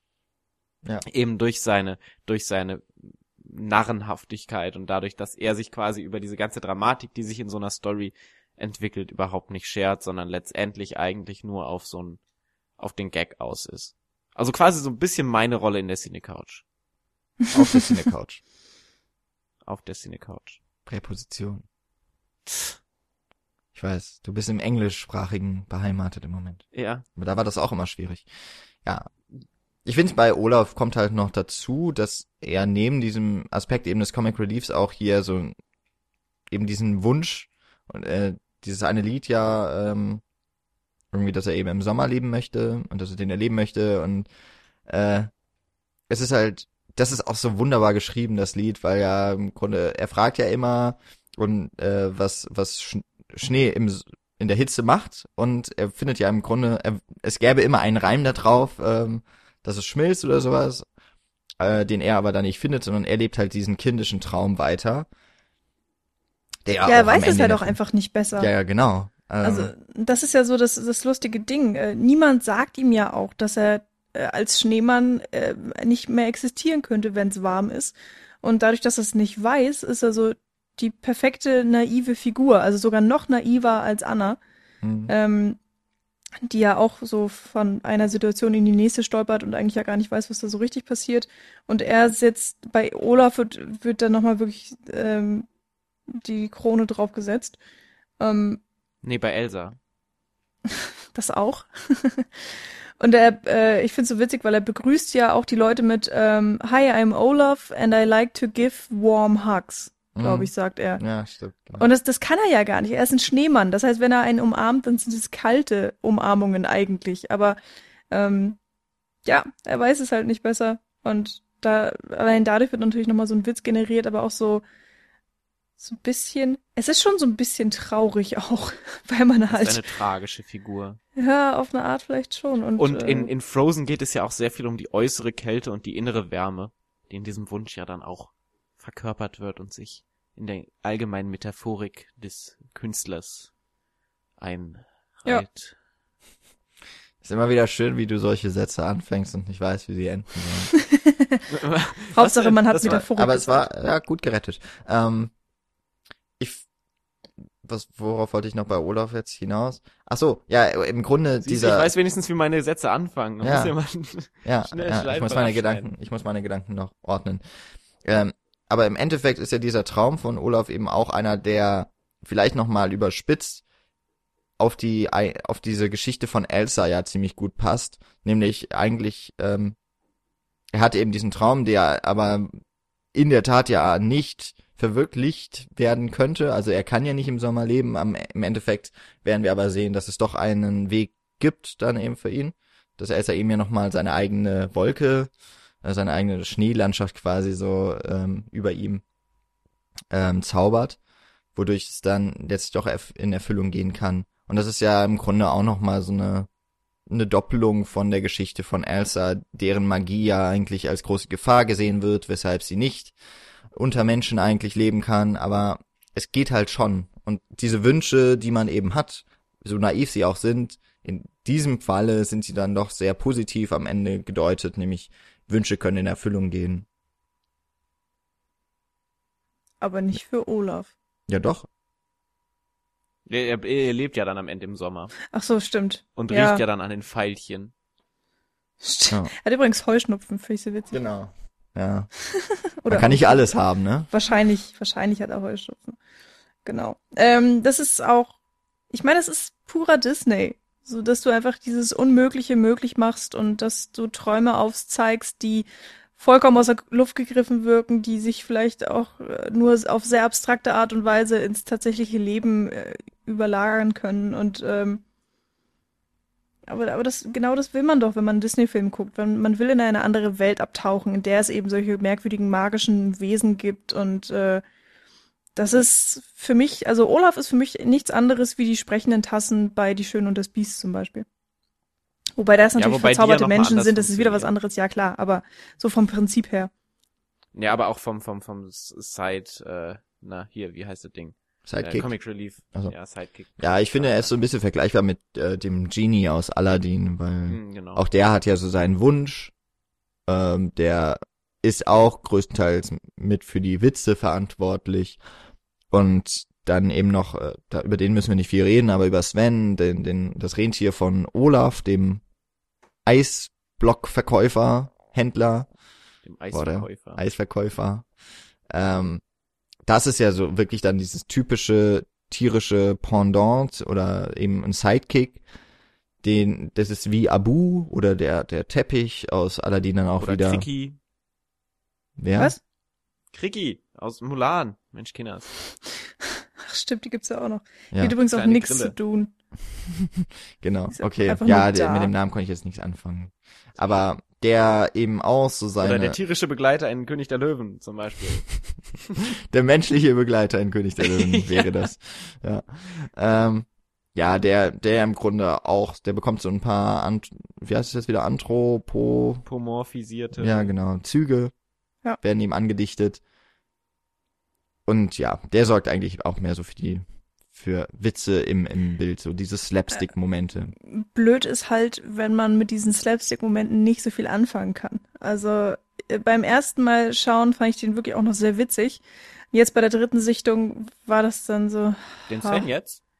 ja, Sven und Olaf auch. Also ähm, bei Sven stören mich noch ganz andere Sachen, sage ich auch gleich was zu, aber auch bei so Olaf. Rentiere mit diesen Das- Geweihen. Ah, ich kann keine Geweihe mehr sehen. Nein. Aber bei Olaf, so, ich fand es einfach dann in der dritten Sichtung einfach nicht mehr witzig. Dafür fand ich tatsächlich Anna viel witziger. Irgendwie, weil ich mich auch mit ihr viel besser identifizieren kann, so auf verschiedene Arten. Ähm, und äh, ich habe den Film mit Nils gestern natürlich geguckt und, und Nils war dann auch, ähm, hat immer mal so gestöhnt, wenn Olaf irgendwas gesagt hat. Ging's So. tatsächlich andersrum. Ich habe Das Olaf ja so in der ersten Sichtung super nervig gefunden und jetzt in der zweiten Sichtung fand ich ihn eigentlich ganz lustig. Ah, das ist doch auch schön. Ja, Es verändert sich halt einfach. Aber ich, ich finde es irgendwie nicht so schlimm. Ich kann da noch so ein bisschen drüber wegsehen. Und bei Sven fand ich es einfach richtig nervig. Also ich, ich fand es super, dass sie ein Rentier genommen haben, weil das passt einfach so in die Welt. Aber er verhält sich wie ein Hund. Ja, aber das Und ist das, doch wie das das, habe ich nicht verstanden. das ist aber wie das Pferd in äh, Rapunzel ja auch. Ja, das fand ich auch schon total schrecklich. Was? Aber das ist doch super witzig. Warum? Also zum Aber einen, weil Hunde immer schön trollig und witzig sind. ja, aber dann, dann sollen sie einen fucking Hund nehmen. Nein, das wäre ja nicht witzig im Animationsfilm. Da, da ist ja, das ist ja das, dass du ein Tier hast, das du kennst. Also ein Rentier ist jetzt schon in unseren Kreisen ein wenig unbekannter für für äh, Kinder vor allem. Äh, außer man geht natürlich in den Wildpark oder so. Aber man kann sich, also man kennt die Verhaltensweisen von Hunden und damit können Kinder sofort eine Verbindung aufbauen auch. Und wenn dann eben aber ein anderes Tier auf einmal diese, diese Verhaltensweisen an den Tag legt, dann entwickelt das eine ganz eigene Dynamik und eben Komik. Ist Also mit dem bei mir Teppich in funktioniert das voll gut. genauso letztlich. Der ist ja auch quasi ein Hund von der von der ganzen. Ja, Moment, Außerdem aber wird, wird ja die Charakterisierung wird die wird der wird der die, der tierische Begleiter ja allein durch seine Charakterisierung schon sehr hündisch charakterisiert eben dadurch, dass er treu ist, dass er dem ähm, ja dem genau. Begleiter, dem menschlichen Begleiter immer hinterherläuft, dass Ja. er ihm quasi Mhm. als steter Begleiter und stetiger Hilfer, Helferling zur Seite steht. Immerhin Das ja schnüffelt ganz das klar. Rentier hier nicht, Ja. ne? Also sie haben Aber nicht ich- alle Witze ja, ganz kopiert. tierische, äh, hündische Eigenschaften. Äh, Ja, okay, hat er, aber finde ich halt nicht gut. Und ähm, bei dem Teppich, was Ja, aber du guck eben mal, wenn es eine meintest, Katze wäre, die wird halt einfach am Anfang weglaufen und im Ende im ganzen Würde noch schnurren. Ja. und kratzen. Moment, jetzt dann. lass mich doch mal ausreden. Bei dem Teppich. Äh, das ist wieder was komplett anderes, weil wir es da mit einem Objekt zu tun haben, das mehr oder weniger zum Leben erweckt wird. Also das ist, ähm, das, äh, der Teppich kriegt dann ja auch anthropomorphe Züge, so dadurch, dass halt die, ähm, Kordeln, die er da hat, sind dann die Hände und Füße Mhm. und so weiter. Und er geht ja dann teilweise sogar auch auf seinen zwei Füßen, so ähnlich wie ein Mensch eben. Und zusätzlich hat er noch so ein bisschen diese animalischen Züge, die damit reingearbeitet wurden. Und damit komme ich noch irgendwie klar. Daraus wird dann so ein äh, ganzer Charakter, ein Die in seinem Charakter quasi verwoben wurden. Genau, das ist halt so ein, so ein Ganzes und ich meine, es ist auch ein Ja, durch und durch magisches Objekt, das, ähm, das kann ich sehr gut annehmen. Ähm, ist auch schwierig, weil ich Aladdin natürlich auch als kleines Kind irgendwie gesehen habe und das ist dann immer so ein bisschen nostalgisch auch, wenn ich dann darüber rede. So, Anne, bei Frozen war ich jetzt eben dann schon äh, alt und erwachsen. Äh, vielleicht Oh, äh, gucke ich deswegen auch so ein bisschen anders dann nochmal auf Filme. Ja, vielleicht so ein bisschen, ich weiß es nicht. Dafür habe ich halt meine Musicals, so da hört der Zauber, glaube ich, nie auf. Aber egal. Und hier haben wir es eben mit einem Rentier zu tun. Das ist ja schon ein Tier und, und da braucht man dann nicht noch ein anderes Tier mit reinweben. Also das verstehe ich halt einfach nicht. Und dann, Okay, dann zähl mir mal die drei Eigenschaften eines Rentiers auf. Es stinkt, es kackt. Wer fällt geiler mir Film, ein? wird ein geiler Film. Es- ne, da kann ich doch nichts für, dass sie sich ein Rentier ausgesucht haben. Dann hätten sie sich ja auch von vornherein einfach ein anderes Tier nehmen können, was ähm, dann, wie die Krille zum Beispiel in Mulan. So, die hat dann eben insektische Eigenschaften in irgendeiner Form. Was weiß ich. Also versteht ihr, was ich Aber die- meine? Aber ja, aber die, du musst ja auch immer gucken, in welchem Kulturkreis du dich äh, bewegst. So, und die Grille macht ja in so in diesem, in diesem chinesischen, asiatischen Setting ja voll Sinn, weil die Grille Ja. ja. eine ganz klare Metaphorik mit sich bringt. Genau. Und das Rentier ist natürlich auch in dem isländischen, was weiß ich, nordischen Kontext, in dem dieses Ganze entstanden ist, natürlich das Tier to go. Ja, ich finde es ja auch Kannst super, ja dass sie das genommen haben, aber ich finde es halt schwachsinnig, dass sie das einfach mit einem Hund gekreuzt haben, sozusagen.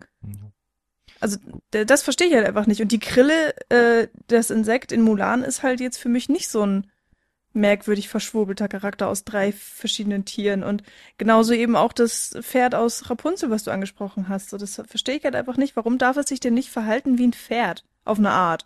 Muss es ja auch nicht komplett irgendwie, aber äh, ich störe mich da irgendwie einfach dran und für mich funktioniert es einfach nicht. Also wenn es für euch funktioniert und wenn, äh, wenn da diese lustigen Situationen entstehen und so, und wenn ihr das annehmen könnt, äh, ist ja wunderbar. Das ist jetzt nichts unbedingt, was ich großartig dem, dem Film vorwerfen kann. Das ist ja einfach nur eine äh, Designentscheidung auf eine Art oder einfach eine, ja, Weil ich ihn tatsächlich gar nicht immer so hündisch finde, wenn ich jetzt so drüber nachdenke. Also Naja. Gerade verglichen mit dem Pferd von Rapunzel ist das schon noch mal drei Schritte zurück. Das stimmt, aber bei Rapunzel hattest du ja auch noch dieses merkwürdige Chamäleon, das war auch total strange. Aber das hat Ähm, immerhin chamäleonische Eigenschaften und kann ja. sich verwandeln. Das Also stimmt. die Farbe wechseln. Da haben sie auch sehr nett mitgespielt, wobei das einfach immer derselbe Gag war. Egal. Und wir reden ja nicht über Rapunzel heute. Ja, zum Glück. Und das, äh, das Rentier, das ist schon echt übertrieben, wie das wieder wie ein Hund reagiert. Also ja, irgendwer hatte das schon gesagt, dass es so schnüffelt und dann teilweise schmeißt es sich ja auch so auf Christoph rauf und ähm, Nee. Nee, das macht oder an ihn nicht. ran. Ja, schmeißt es doch an den ran. Wir sollen den Jungen noch mal in Ruhe lassen. Schlimm. Es, es Ja. verhält sich einfach, habe ich das Gefühl, für mich zu keiner Zeit wie so ein Rentier. Rentiere sind jetzt auch nicht unbedingt die spannendsten Tiere. Man hätte es auch Deswegen- rauslassen können. Es hätte ja auch gereicht, hätte man nur Olaf. Du brauchst einfach dieses Rentier nicht im Film. Aber was Naja, ist... doch, Ro- das Rentier ist ja ganz klar als Freund und also es, es charakterisiert Olaf ja noch mal ein bisschen mehr. Es Christoph. ist wieder, es ist wieder Pegasus.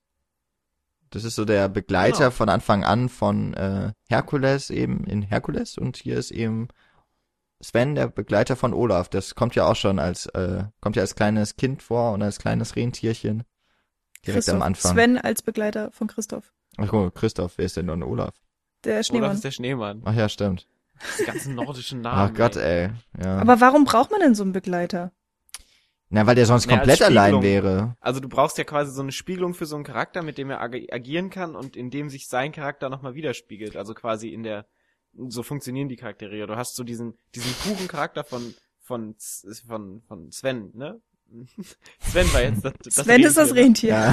Sven ist das Rentier, gut. Okay. Und äh, Sven ist ja quasi so ein relativ unbeschriebener Charakter. Also er hat ja nicht sehr viele Charakterzüge, sondern er verkörpert halt die Treue, die ja also eigentlich wird Treue Sven, und die Treue. Sven wird dann ja eigentlich als gutes Gewissen von Christoph genutzt.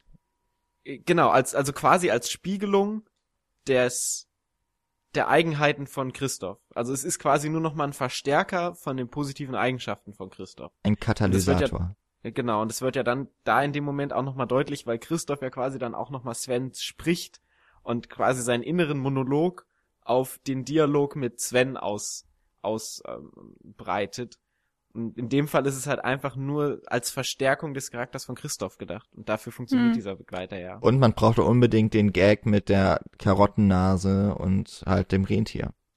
Ja. Das ist essentiell für diesen Film. Okay, also ich kann das auch irgendwie annehmen, aber ich finde wirklich so Sven und Olaf sind einfach die schwächsten Figuren so im ganzen Film. Ich finde auch, äh, Sven ist eher im, im Großen und Ganzen gesehen eher dem Tode geweiht. Was? Wie meinst du das denn jetzt? Das geht an Ulf, oder was? Das geht an Ulf. es tut mir leid. Ich, ich sitze jetzt hier schon seit dreiviertel Stunden und versuche irgendwie diesen Witz runterzubringen. Echt? Mit Tode geweiht. Ja. Das ist, Mir ist kein Ah. besserer eingefallen. Mir ist kein Okay. besserer eingefallen. Okay, okay. Ich habe vorhin ja noch was mit in den Charakter eingewoben beim Teppich gemacht, aber das habt ihr alle übernommen. Vielleicht haben es die aufmerksamen Zuschauer zu Hause mitbekommen. ja, Ähm, ja. ja. ja. Beim, im beigefügten Video kann man das dann sehen, wie es eingewoben wird. Okay, äh, das sind ja auch, äh, ist ja Gott sei Dank, wenn das ähm, die schwächeren Figuren in dem Film sind, ist ja gut, dass es nur die Nebenrollen und Sidekicks sind.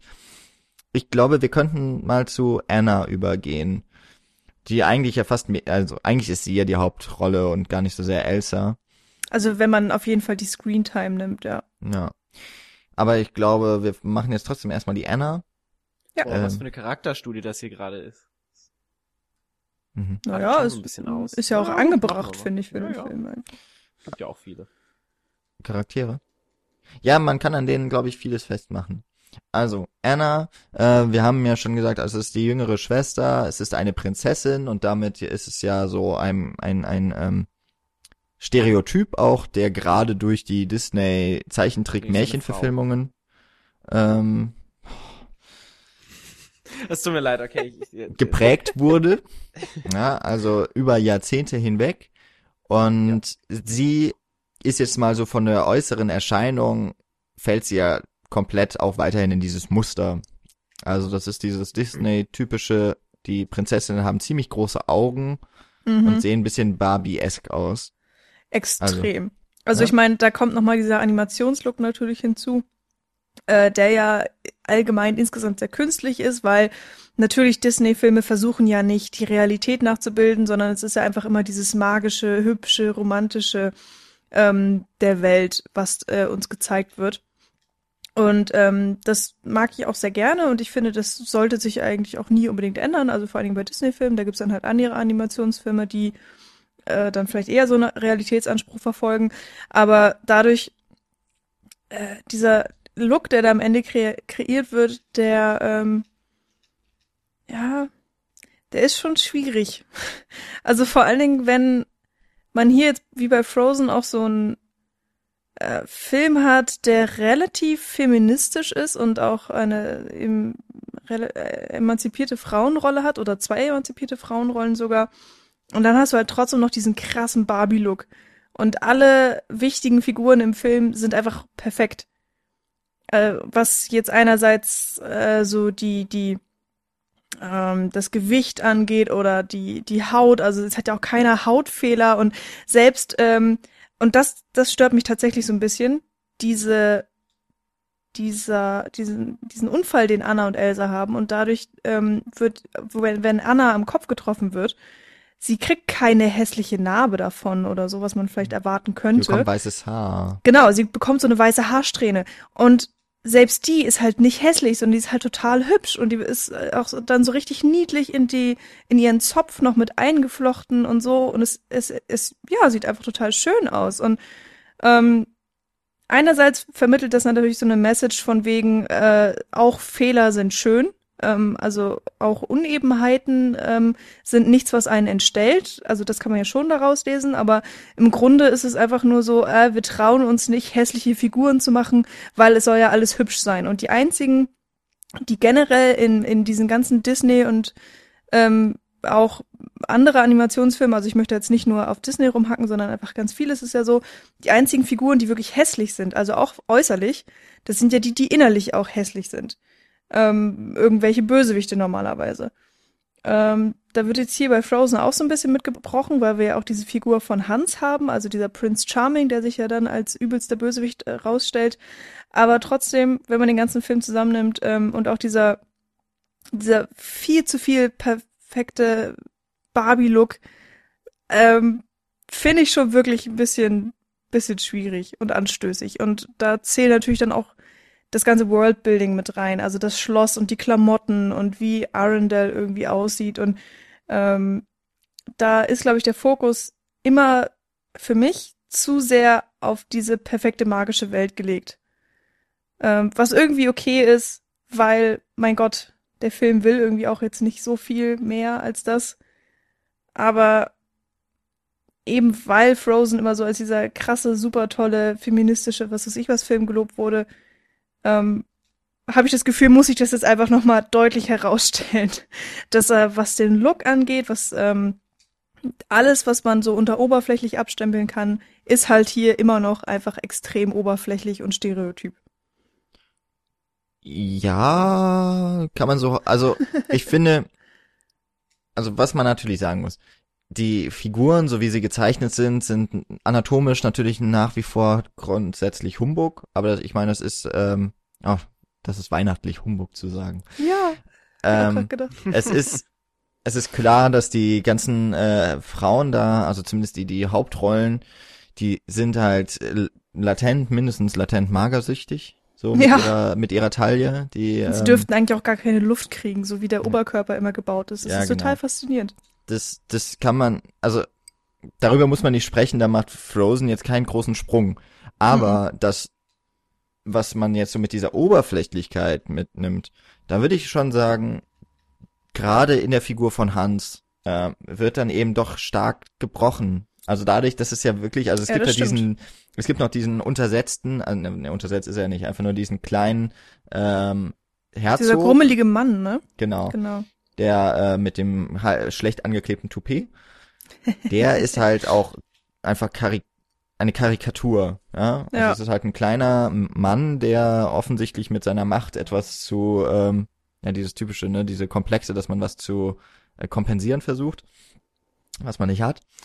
Äh, ja, sonst müssen wir ja nicht kompensieren.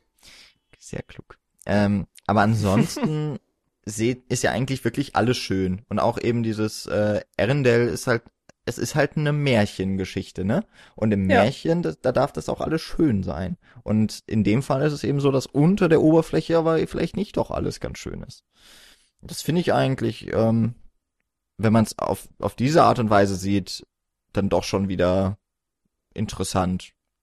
Irgendwann müssen wir gemacht. noch über Shrek sprechen. Aber es ist auf jeden Fall nicht das, was den Film jetzt irgendwie besonders herausheben würde.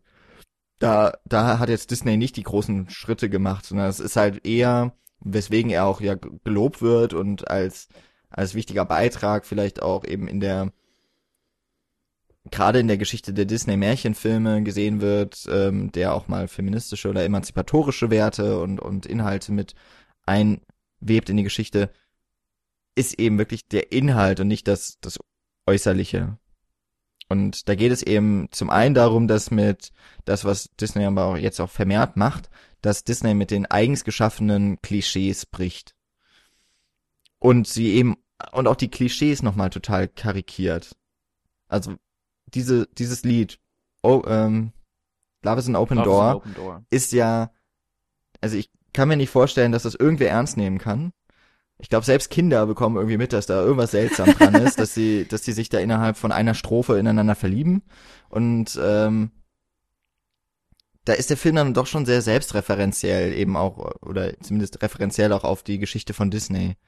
Hm. Weil es eben alles das, oder es entspricht all dem, was man kennt, aber es passiert halt alles irgendwie, also das, was da passiert, ist ja normalerweise die Geschichte des gesamten Films, der, ja. äh, die lernen sich kennen und am Ende muss der Prinz dann sie retten. Aber sie haben, also bevor sie sich so richtig ineinander verlieben und ähm, ja, das passiert hier immer innerhalb von zweieinhalb Minuten.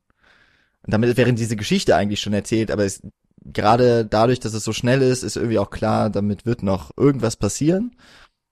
Und das dann, ich würde auch sagen, dass auch die Prinzenfigur da sehr interessant ist. Nicht nur eben also die, Hans, oder? Genau, Hans ist eben da auch ähm, als als Umkehrung des Stereotyps genauso wichtig wie die ähm, klischeebeladenen Prinzessinnenfiguren, die hier anders beleuchtet Mhm. werden.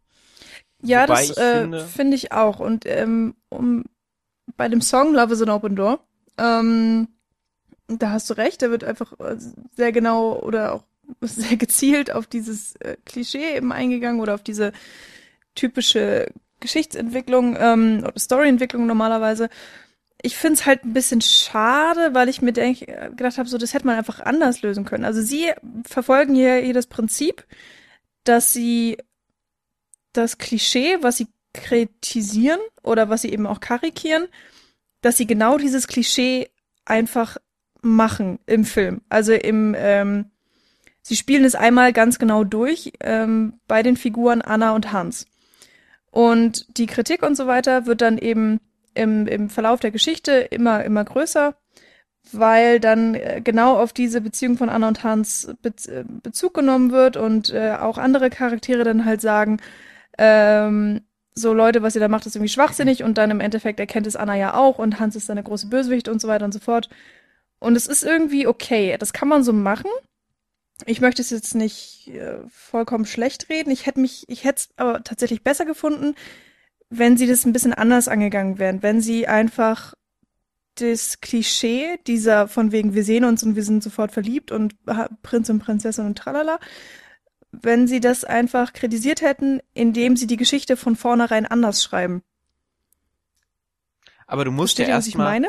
du musst Also ja dass man, weil hier wird ja das Klischee nochmal von vorne bis hinten durchgespielt und dann ähm, eben am Ende umgedreht. Aber man hätte es ja auch einfach rauslassen können aus der Geschichte. Und dadurch, dass man eben genau dieses Klischee nicht macht oder gegensätzlich im Film, würde man es dann ja kritisieren und aufzeigen, so es geht auch anders. Ja, ich bin aber der Meinung, dass, ähm, also hier wird ja nicht einfach das Klischee bestätigt, sondern es wird sich meiner Meinung nach direkt darüber lustig gemacht. Also, ähm, ich sehe, Ja, ja, schon, aber es wird halt einmal komplett durchgespielt. Ja, aber eben auf eine, auf eine total zugespitzte Art und Weise.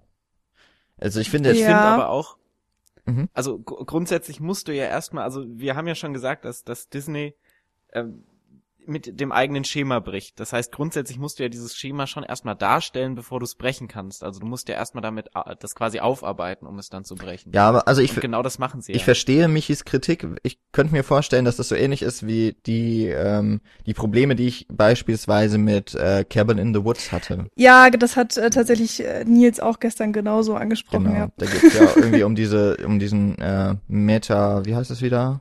Nils hatte mal darüber doch seine Bachelorarbeit geschrieben. Äh, ja.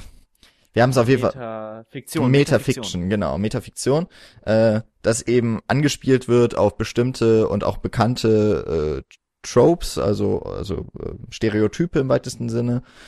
Und in im Falle von Cabin in the Woods würde ich halt sagen, sie werden halt eins zu eins durchgespielt. Sie werden aber nicht in irgendeiner Form wirklich überspitzt, sondern der Film ist eigentlich ein ganz gewöhnlicher Slasher bis zum letzten Moment, wo der Twist kommt, also was heißt letzter Moment, bis zum Finale, wo dann ähm, gezeigt wird, okay, es ist alles gar nicht so, wie wir gesagt haben und haha, ihr seid drauf reingefallen, so in etwa. Hm. Da wird sich meiner Meinung nach nämlich sogar so- noch über den Zuschauer äh, ein bisschen lustig gemacht. Nämlich, dass der denkt, ja, das war halt jetzt die ganze Zeit so.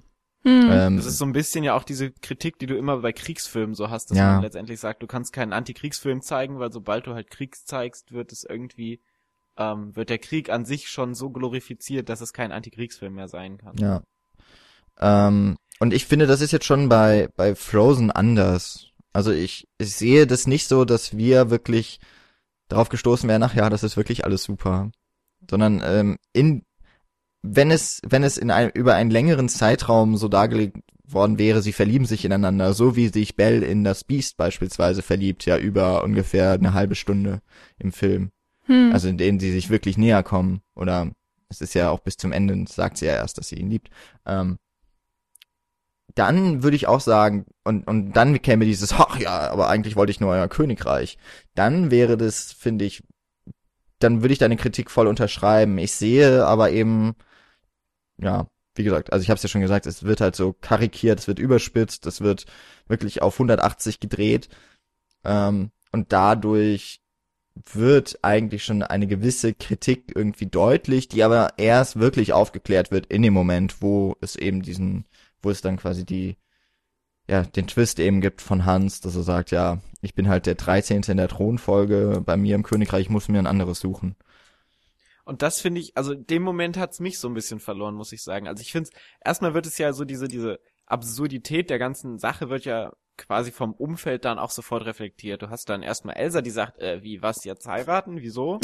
ähm, dann trifft sie ja dann auf Christoph, der dann auch meint, Alter, du hast diesen Kerl gerade erst kennengelernt und jetzt willst du ihn schon heiraten oder bist schon engaged mit ihm. Sag mal, hast du eigentlich so keinen Respekt vor Fremden? also so keine so Angst, Grundsatz. Angst vor Fremden. Ja, genau. ähm, und da wird es ja durch das Umfeld schon direkt reflektiert. Und dann entspinnt sich die Story ja so ein bisschen, dass man dann als Zuschauer denkt, oh, Dreiecksbeziehung, jetzt ist so Christoph da und Christoph ist eigentlich auch voll der sweete Boy und eigentlich kann sie ja mit dem jetzt auch mal so ein bisschen anbandeln und irgendwie entwickelt sich da ja auch was. Aber im Hintergrund weiß man ja, ah, aber sie hat ja auch noch diesen anderen sweeten Boy Hans bei sich zu Hause rumhängen und ähm, in dem Moment, wo dann dieser Twist kommt, wo es dann darum geht, okay, ha, Hans ist eigentlich der Bösewicht in ganze Zeit gewesen, wo es dann grundsätzlich ja auch erstmal also es sind so zwei Dinge, die da mitspielen. Zum einen wird es dann einfach sehr einfach gemacht, dass man sagt, okay, erste Liebe, ha, verarscht, war nur der Bösewicht. Also kein Problem. Hier ist die andere erste Liebe, Christoph. Guck mal, knutscht doch jetzt mal mit, mit dem rum. Ähm, weil dann eben kein, kein emotionaler Konflikt entsteht. Wisst ihr, was ich meine? Ja. Weil dadurch, dass du ihn dann ganz klar als Bösewicht entlarvst, hast du dann kein, okay, erste Liebe, hm, vielleicht war das so ein bisschen überschwänglich und wir kennen uns eigentlich so gar nicht und vielleicht bist du doch gar nicht so geil, wie ich denke, weil du so eigene, komische Eigenschaften hast. Aber dadurch, dass es sofort auch da wieder so um 180 Grad sich dreht, wird das komplett wieder ent, entkräftigt. Und auf der anderen Seite finde ich es halt einfach schade, weil dieser Film grundsätzlich keinen Antagonisten gebraucht hätte, meiner Meinung nach. Ja, das stimmt. Ähm, ja, irgendwie schon brauchst du immer einen Antagonisten. Also ich meine, den gibt es ja auch in kleinerer Form in diesem Herzog, weil es gibt ja die Leute, die wollen halt Elsa auch genau, vernichtet sehen oder glauben, ja. es gibt nur die Lösung, man muss die, die Magie in, in ihrem Kern zerstören, damit sie wieder verwirkt ist. Und genau, also aber das ist ja dann letztendlich eher so eine auch eine durchaus nachvollziehbare Antagonistenhaltung, dass du erstmal so ein so ein allgemeines völkisches völkischen Aberglauben oder so ein völkisches äh, völkische Angst vor so einer Übermacht hast. Ich finde es schön, wie du es gesagt hast, eine nachvollziehbare Antagonistenhaltung. ich meine, ja, auf eine Art schon, auf der anderen Art so, Möchte ich das tatsächlich verstehen, warum er gerade kackenböse ist? Weiß ich nicht. Ähm, ich finde, es ist naja, aber, aber es gibt ja so nachvollziehbare ja, Sachen. Ja, also wenn ja. du jetzt deine, wenn deine Eltern sterben und du böse wirst, finde ich das nachvollziehbar, als wenn du sagst einfach, oh ja, jetzt bin ich böse. Ja, natürlich. Und äh, die Leute, ähm, die Antagonisten oder die das Böse sozusagen, was im Film dargestellt wird anhand dieser Person, äh, wird so ein bisschen gespeist eben einfach aus der Angst. Also bei diesem Herzog ist es ja einfach so, weil er Angst vor Elsa hat oder Angst vor der Magie, äh, die sie hat und dann sagt, oh, sie ist ein Monster und ähm, das ja runtergebrochen diese diese Wut, diese Aggression ähm, beruht eben auf auf dieser Angst davor und und El ich, ich finde auch Elsa hat ja eigentlich auch schon so ein paar antagonistische Züge, gerade wenn es dann um diesen Konflikt von Ja, da kommen wir Elsa später drauf. Geht. Genau, aber jetzt äh, bei bei Hans okay. ähm, bei Hans finde ich es halt so schwierig, weil er halt wirklich einfach nur böse ist, weil er, weil er irgendwie böse ist und Machtergreifung und bla. Und, aber das ist ja irgendwie auch okay. Und äh, diese Schwarz-Weiß-Malerei äh, hast du irgendwie in allen äh, Disney-Filmen oder ja. Also ich finde aber wirklich, jetzt ja, hätte ich nicht gebraucht. Also ich meine, Jan, ich kann es verstehen, dass du welche haben möchtest, aber ich so, ich bin da auf Pauls Seite. Also ich hätte keinen Antagonisten gebraucht. Ich brauche keinen Hans und ich brauche auch keinen ähm, keinen komischen alten äh, General oder was das da war. Und ich hätte es auch viel, viel besser gefunden, wenn einfach sich die Story dann noch mehr auf Anna und Elsa hätte konzentrieren können, weil die dadurch eben auch mehr Zeit gekriegt hätten und weil dann vielleicht auch so ein bisschen raus, ah, ja, schwierig. Also ich meine, am Ende wird Hans ja auch wieder so ein Plot-Device, ne, dass er dann halt so sagt, so, okay, hier, böse Elsa, du warst gerade so dabei, dich so ein bisschen zu rehabilitieren, jetzt töte ich dich. Ähm, und jetzt lasse ich die Anna auch nochmal so erfrieren, weil ich so böse bin. Und ähm, wird dann ja eben nochmal als, als Verstärker für die Beziehung von den beiden Schwestern, dass die dann ja. halt im Kampf, im gemeinsamen Kampf gegen den Ultra-Antagonisten Hans dann sich wieder vereinen, so letztlich. Ja. Und dafür ist er dann wieder dafür da. Ich finde, das ist aber im Letztschluss, also es macht Sinn so für das, was sie sagen wollen, aber ich finde es ein bisschen zu einfach gemacht, gerade wenn man eben da sagt, gerade wenn man betrachtet, welche Anstrengungen sie vorher unternommen haben, so Dinge einfach aufzubrechen, dass sie dann am Ende wieder in dieses klassische Schema oder fast klassische Schema. Ja, genau, aber es ist ja gerade Ja. nicht das klassische. Ich finde, also wofür es diese diese Rolle dann auch des ähm, des des Antagonisten gebraucht hat, ist eben für die fürs dramatische Finale, das ich wirklich auch sehr als also wirklich als dramatisch empfunden habe. Es ist eine super geile Kulisse, weil weil im Grunde scheint ja alles schief zu laufen, ne, für die Guten. Die Elsa ist total jetzt wieder emotional am, am Durchdrehen, weshalb ein Schneesturm sich entwickelt, was eine sehr coole Kulisse ist. Ähm, die Anna ist kurz davor einzufrieren und das Böse scheint zu gewinnen. Und dann wird man noch auf die Fährte gelockt, dass ja ähm, Christoph denkt, er müsse jetzt den äh, Act of True Love begehen und äh, die Anna küssen. Also er liebt sie ja wohl auch, aber um Anna zu küssen und sie äh, damit zu retten. Und es ist aber ja im Endeffekt so, es braucht ja diesen Moment, damit der tatsächliche ähm, Act of True Love, äh, also der, der echte Liebesbeweis vollbracht werden kann. Aber hier ist es eben auch wichtig, dass, äh, also deswegen finde ich diesen, diesen Begriff Act of True Love so gut, weil es ja auch tatsächlich dann das Act, also das Aktive mit drin hat. Und es muss halt von Anna ausgehen. Und das ist ja das ganz große und wichtige, ähm, was, finde ich, Frozen ausmacht. Nämlich, dass die Prinzessin sich selber retten muss. Mhm. Es gibt überhaupt keinen anderen Weg, sie zu retten, außer dass sie sich selbst rettet. Und das finde ich ist wirklich ähm, das, was, was Frozen so einzigartig macht, weil es wurde auch schon mal so dann geschrieben, ich glaube im gleichen Jahr kam der Maleficent, äh, Maleficent raus, so, Malefiz. Ähm, die, die Dornröschen-Verfilmung aus Sicht der, eben der bösen Hexe aus dem Disney-Film mit Angelina Jolie. Und da ist es ja auch so, dass der Prinz nicht die, die wahre Liebe ist. Da wird es auf eine andere Art und Weise dann eben, äh, wird die, wird die äh, Geschichte aufgelöst. Und das wurde ziemlich äh, in krassen Zusammenhang gesetzt, so von wegen, ja, es muss irgendwie immer die Liebe jetzt zwischen zwei Frauen sein. Äh, die eh, da ist es so eine mütterliche beim, beim Maleficent und hier ist es eben die Sch äh, Schwestern, Schwesterliche. die schwesterliche Liebe. Hm. Aber es ist, es ist aus einem ganz anderen ähm, Antrieb in diesem Fall jetzt hier eben heraus. Und Ja. das finde ich ist wirklich so das Große und Wichtige. Und dafür braucht es dann eben auch diesen dramatischen Moment, weil nur da kann eben so ein Akt dann eben auch vollzogen werden, finde ich. Ja, hast Klar, du auch recht. Und da verstehe ich dann auch so die Antagonistenrolle, so meinetwegen, kann ich alles relativ gut akzeptieren. Also, ich meine, es ist ja auch logisch, hätte ich den Film geschrieben, hätte ich ihn anders geschrieben. Ich finde ihn jetzt auch wirklich nicht perfekt. Aber ähm, so insgesamt kann ich kann ich das abhaken und sagen, ja, es ist gut gemacht und äh, vor allem natürlich das Ende oder die die äh, Auflösung ähm, und die Idee dahinter, die finde ich auch wirklich super und da werden wir, glaube ich, dann auch, wenn wir über Elsa reden, noch mal ein bisschen näher vielleicht drauf eingehen, was auch immer. Ähm, und jetzt auf die Sache mit Hans und Christoph ähm, nochmal zu sprechen zu kommen. Also eben auch dieses Klischee, dass du eine Prinzessin hast und die braucht ihren Prinzen. Ähm, das wird ja auf eine Art negiert, dadurch, dass Hans dann ja böse ist. Und dadurch Mhm. wird ja eigentlich auch gezeigt, so wie, wie, ja, schwachsinnig und bla bla bla das alles ist. Aber gleichzeitig kommt der Film ja nicht ganz davon weg. Denn im Endeffekt, Anna braucht irgendwie ja anscheinend immer noch eine Liebesgeschichte und die kriegt sie dann mit Christoph. Und das finde ich eigentlich wirklich schade, weil das hätte man für mich wirklich komplett weglassen können. So, du brauchst nicht jemand anderen, der Anna liebt. Und da kann man jetzt vielleicht auch sagen, so Elsa ist alleine, Elsa hat jetzt nicht ihre Liebesgeschichte, so das zeigt doch schon, wie da, dass Frauen auch irgendwie alleine dastehen können oder dass, dass Elsa vielleicht nur ihre Schwester braucht als Unterstützung und das passt. Ähm, aber ähm, bei Anna hat's mich jetzt, vor allen Dingen, weil es meine dritte Sichtung war und es mir sehr stark aufgefallen ist, ähm, hat's mich wirklich gestört, wie ähm, äh, oh, wie ist das Wort jetzt? Fällt das Englische an? Hm, Sonst macht das Englische. Ähm, äh, ja, wie sie einfach so Drei Jahre später. Ja, sorry. so gebunden ist einfach auf, auf diese männliche Unterstützer-Liebesfigur. Abhängig. Aber Abhängig, das- genau. Aber das finde ich, ist es eigentlich nicht.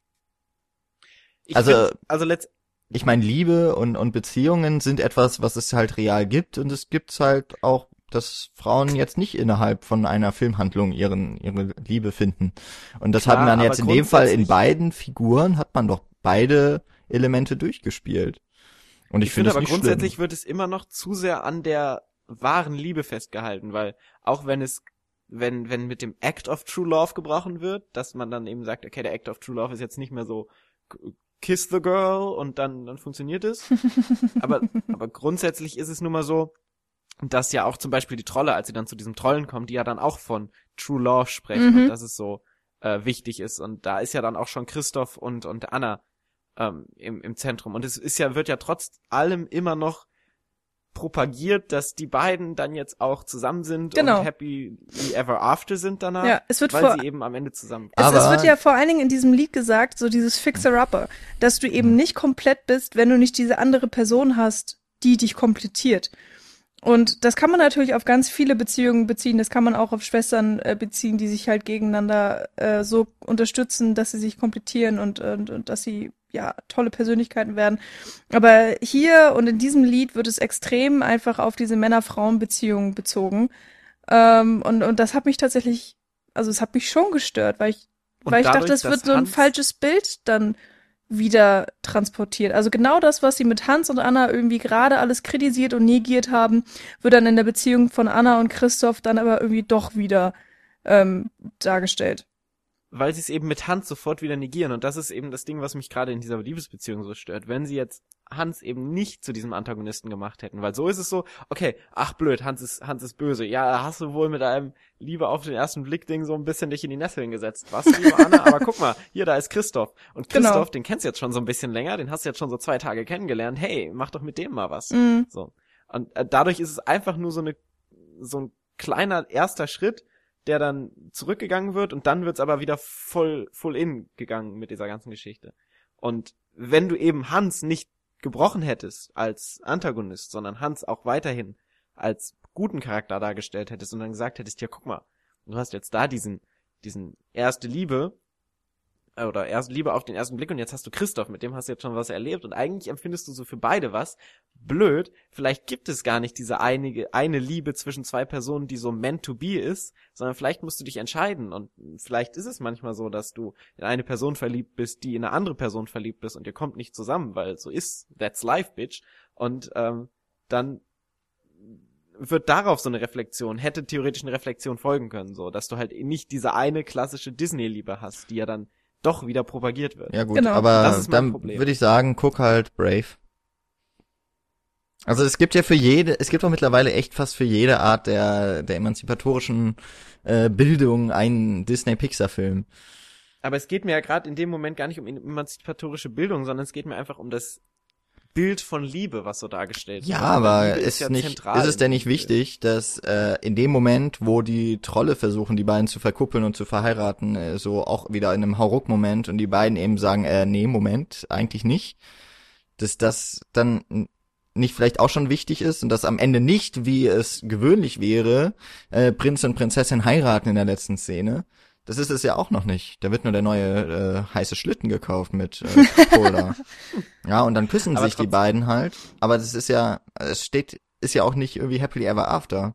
Da hast du auch auf Aber es jeden Fall auf schon jeden recht. Fall mit. Das äh, Problem, was ich halt einfach nur hab, dass diese eigentlich doch sehr positive Aussage mit Hans und Anna Ja. ähm, wird einfach wieder geschwächt durch alles andere, was sie dann eben mit, mit Anna und Christoph fabrizieren. Ja, finde ich nicht. Also, ähm, auch da jetzt wieder ein Disney-Beispiel, wieder Malefiz. Ähm, bei dem Film kann man nämlich vorwerfen, dass irgendwie ähm, alle Männer scheiße sind.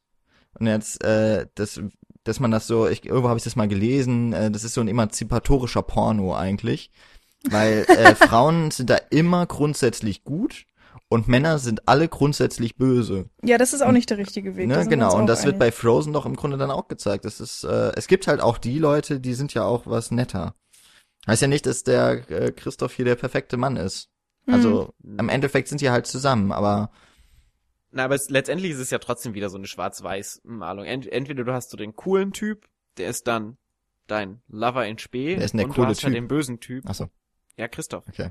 Also Christoph ist halt der nette Typ und Ja, der, der ist dann Nette. der Lover in Spee. Der, der Gute, ja, aber er ist halt der Gute in dem Moment, weißt du? Ja. Und auf der anderen Seite hast du dann halt den bösen Hans, der ist dann halt der Böse und der darf ruhig traurig und alleine nach Hause gehen. Das ist halt alles so diesem, diesem Credo untergeordnet, dass du sagst, okay, wir haben hier einen Disney-Film und am Ende müssen alle Guten glücklich sein.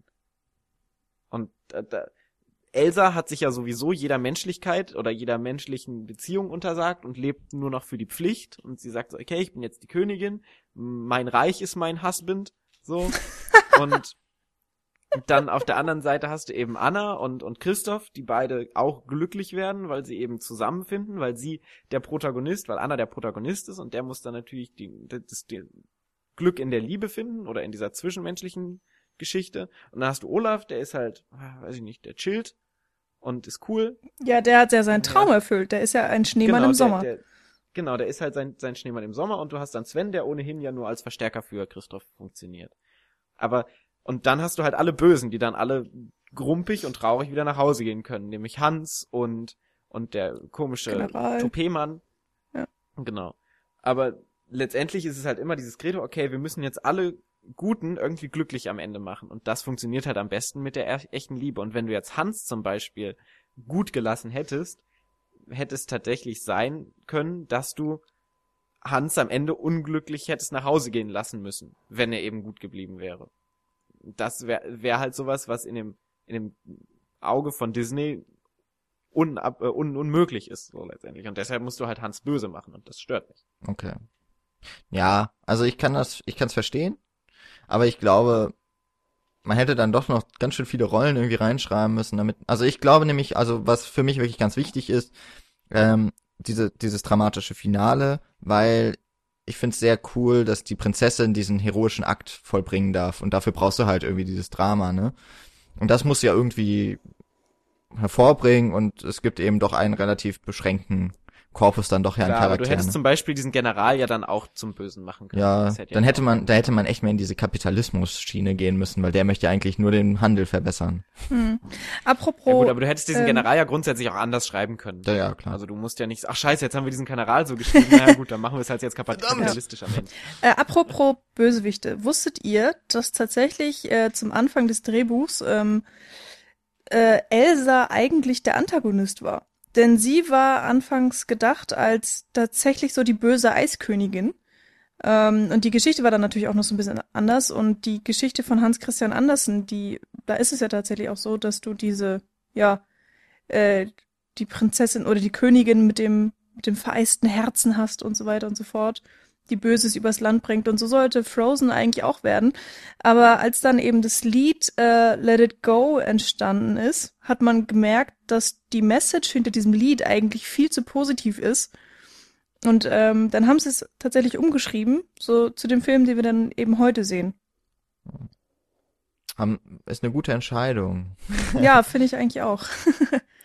Also das, ist ja, das muss man ja sowieso immer sagen, ne? Disney hat ja schon immer Märchen so gedeutet und umgeschrieben, wie es ihnen gerade gepasst hat. Das ist ja von Anfang an so gewesen. Ja. Äh, mal mehr, mal weniger treu den Vorlagen. Und ähm, ich meine, Elsa, um, um dann auch äh, den, den, diesen Hook äh, dann aufzugreifen und äh, darüber zu schwenken, äh, hat ja durchaus auch zwischendrin immer oder nimmt sie die, die Rolle auch des, des Gegenspielers ja ein. Mhm. Ähm, sie wird dann ja auch, also anfänglich könnte man, also man hat schon so ein Indizien, dass es eigentlich die Geschichte von Anna ist, die erzählt wird, weil sie auch die ist, die wir vor der Tür immer sehen und so weiter. Mm. Die ist ja quasi unser Focalizer oder unsere Fokalisation geschieht ja durch Anna. Genau, wir, wir erleben die Geschichte oder die Welt äh, im Grunde aus ihren Augen mit ein paar, mit ein paar wenigen Ausnahmen. Ähm, aber Elsa verschwindet dann ja auch bis auf diesen Song Let It Go eigentlich für, für sehr lange Zeit erstmal aus dem Film und Mhm. ist dann ja so das Ziel, zu dem man hinfährt.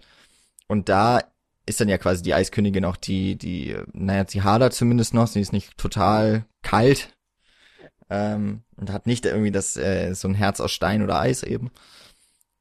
Ähm, aber da ist sie dann ja doch noch die, die ja auch ein Monster zum Beispiel, also diesen, diesen Eisgolem äh, zum Leben erweckt und äh, Gefahr bringt und auch zwischendurch dann nochmal, wenn der Prinz dann bei, bei ihr auf dem, beim Eisschloss ist und an und anklopft und äh, da wird sie ja auch mit ihren Kräften, geht sie ja fast durch und äh, bedroht ja zumindest zwei Angreifer ähm, mit um ihr Leben.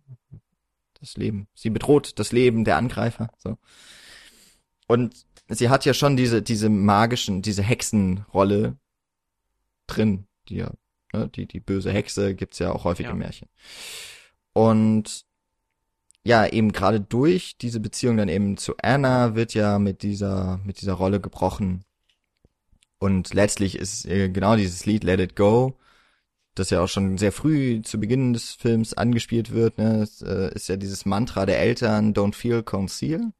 Also, nee, Don't let them see. Genau, wenn du, wenn du es selber nicht spürst, dann hast du es auch quasi gebannt, so die Gefahr. Und dieses Unterdrücken, was man dann eben auch metaphorisch deuten kann, ne? ich habe es vorhin schon mal gesagt, so bestimmte Talente, die unterdrückt werden, weil das schickt sich nicht als Mädchen in dem Fall oder als generell, man kann, man muss es ja nicht unbedingt auf die Frau sehen, aber es, es fällt hier halt deutlich schneller ins Auge, so äh, du als Frau, du hast dich du hast dich gefälligst daran zu halten, was, was normal ist. Und äh, ja, das ist ja letztlich. Grundsätzlich ist es ja auch diese, diese Coming-of-Age-Geschichte, dass du erstmal so diese, diese Unterdrückung hast, dann dieses Ausbrechen aus autoritären Strukturen Hm, und dann dieses komplette Rauslassen und dann am Ende dann das Einsehen und erwachsene Umgehen mit den eigenen Fähigkeiten dann, dass sie Ja. gesellschaftskompatibel Ja. werden. Es ist echt schön, äh, wie viele verschiedene Arten der Interpretation, äh, nicht Arten, ähm, Interpretationen man einfach so generell da drauf packen kann. Also du hast jetzt schon gesagt, so, wir haben ein bisschen, also man, es gibt einfach diese klassische Coming-of-Age-Geschichte, ähm, die gibt's ja bei Anna und bei Elsa äh, auf verschiedene Arten und Weisen, das ganz nett ist. Bei ähm, Elsa vor allen Dingen aufgrund ihrer Kräfte kann man da irgendwie auch noch viel reininterpretieren mit ähm, tatsächlichem Coming Out, also dass sie eventuell halt einfach lesbisch ist, was ja dann tats tatsächlich auch erklären würde, warum sie am Ende eben keinen Prinzen hat, sondern alleine ist. Ähm, Weil oder für Lesben gibt es kein Happy End. Nein, es gibt einfach keine andere Lesbe in Arendelle. Genau, weil ich meine, Elsa hat ja ihr Happy End. Sie ist ja perfekt glücklich, aber sie kann eben auch alleine glücklich sein. Das, was Anna ja nicht hinkriegt, was ich ja so ein bisschen kritisiere. Aber egal. Und äh, man kann sogar so weit gehen, dass sie eventuell ähm, äh, ja generell queer ist auf so eine Art. Man kann diese diese Magie, die sie hat, auf verschiedene Arten und Weisen interpretieren. Das ist irgendwie ähm, schön gemacht. Und da ist auch diese Ebene drin, dass Frozen ja doch mehr ist als nur ein Kinderfilm. Also das, weil, weil Kinder verstehen das halt nicht. Sie verstehen, okay, Elsa ist anders und am Anfang ähm, hat sie damit extreme Schwierigkeiten und dann kommt ja diese große Akzeptanz und dann ähm, ist das andere, was anfangs so böse wirkte und nicht funktioniert hat und was sie zur Ausgestoßenen in der Gesellschaft ähm, machte, dann im Endeffekt ähm, etwas Positives und Schönes, was sich in die Gesellschaft integrieren lässt und was sogar noch einen Mehrwert für die Gesellschaft hat. So, das, glaube ich, kann man als Kind irgendwie schon verstehen, aber ich, äh, oder auch als, ja, äh, nicht, nicht Erwachsener, keine Ahnung, alles unter, unter 14, meinetwegen. Ich weiß nicht, ob man da jetzt eine Altersgrenze machen kann. Egal. Und, ähm, ja, Erwachsene sehen dann eben vielleicht oder hoffentlich mehr als das in diesem Film. Trotz, also ich, ich finde, in Elsa zeigt sich ja eben genau das, also was ich vorhin gemeint habe, dass du A, nicht zwangsläufig einen Antagonisten brauchst in diesem klassischen Schwarz-Weiß-Schema, sondern sie hat ja eben diese verschiedenen Rollen. Sie ist ja auf der einen Seite kümmert sie sich ja oder, oder schert sie sich ja um die, um die, um das Wohlbefinden von ihrer Schwester und genau deshalb macht sie das ja. Sie macht das ja aus einem guten Antrieb. Bringt sie sich ja selber in so eine Antagonistenrolle. Sie hat halt Angst, die anderen zu verletzen und zieht sich deshalb in ihr Schloss auf den Bergen zurück und schottet sich komplett ab von den ganzen, von der ganzen Gesellschaft und versucht dann eben auch die anderen Leute zu bedrohen, um eben sie selbst zu schützen. Also ist ja so ein, so ein ganz klarer Beschützergedanke im Hintergrund. Hm. Trotz allem macht sie eben Ta Taten, die so ein klassischer Antagonist eben auch macht, wie eben so diesen, sich in dieses Schloss außerhalb der Gesellschaft zurückzuziehen, sich in so ein antisoziales äh, antisoziale Rolle zu bringen und dann eben auch so, ja, wie gesagt, Schloss, Golem, Bedrohung, Gefahr für die anderen, um sie eben vor einer größeren Gefahr, nämlich das Ausgesetztsein mit der Person an sich zu schützen. Äh, der pubertären Elsa. Ja, hast du recht. Ich würde es aber tatsächlich noch ein bisschen anders formulieren, weil sie selbst bringt sich ja nicht unbedingt in die Rolle. Also es sind erstmal die Gesellschaft, also die, die Partygäste, würde ich jetzt einfach mal sagen, äh, die sie da so ein bisschen reinzwängen, die, die sie ja auch verscheuchen aus der Stadt, ähm, weil sie ihr einfach nur mit ähm, dem Gegenteil von Ak äh, Akzeptanz. Was, was ist das denn? Intoleranz. Genau, Feindseligkeit äh, begegnen.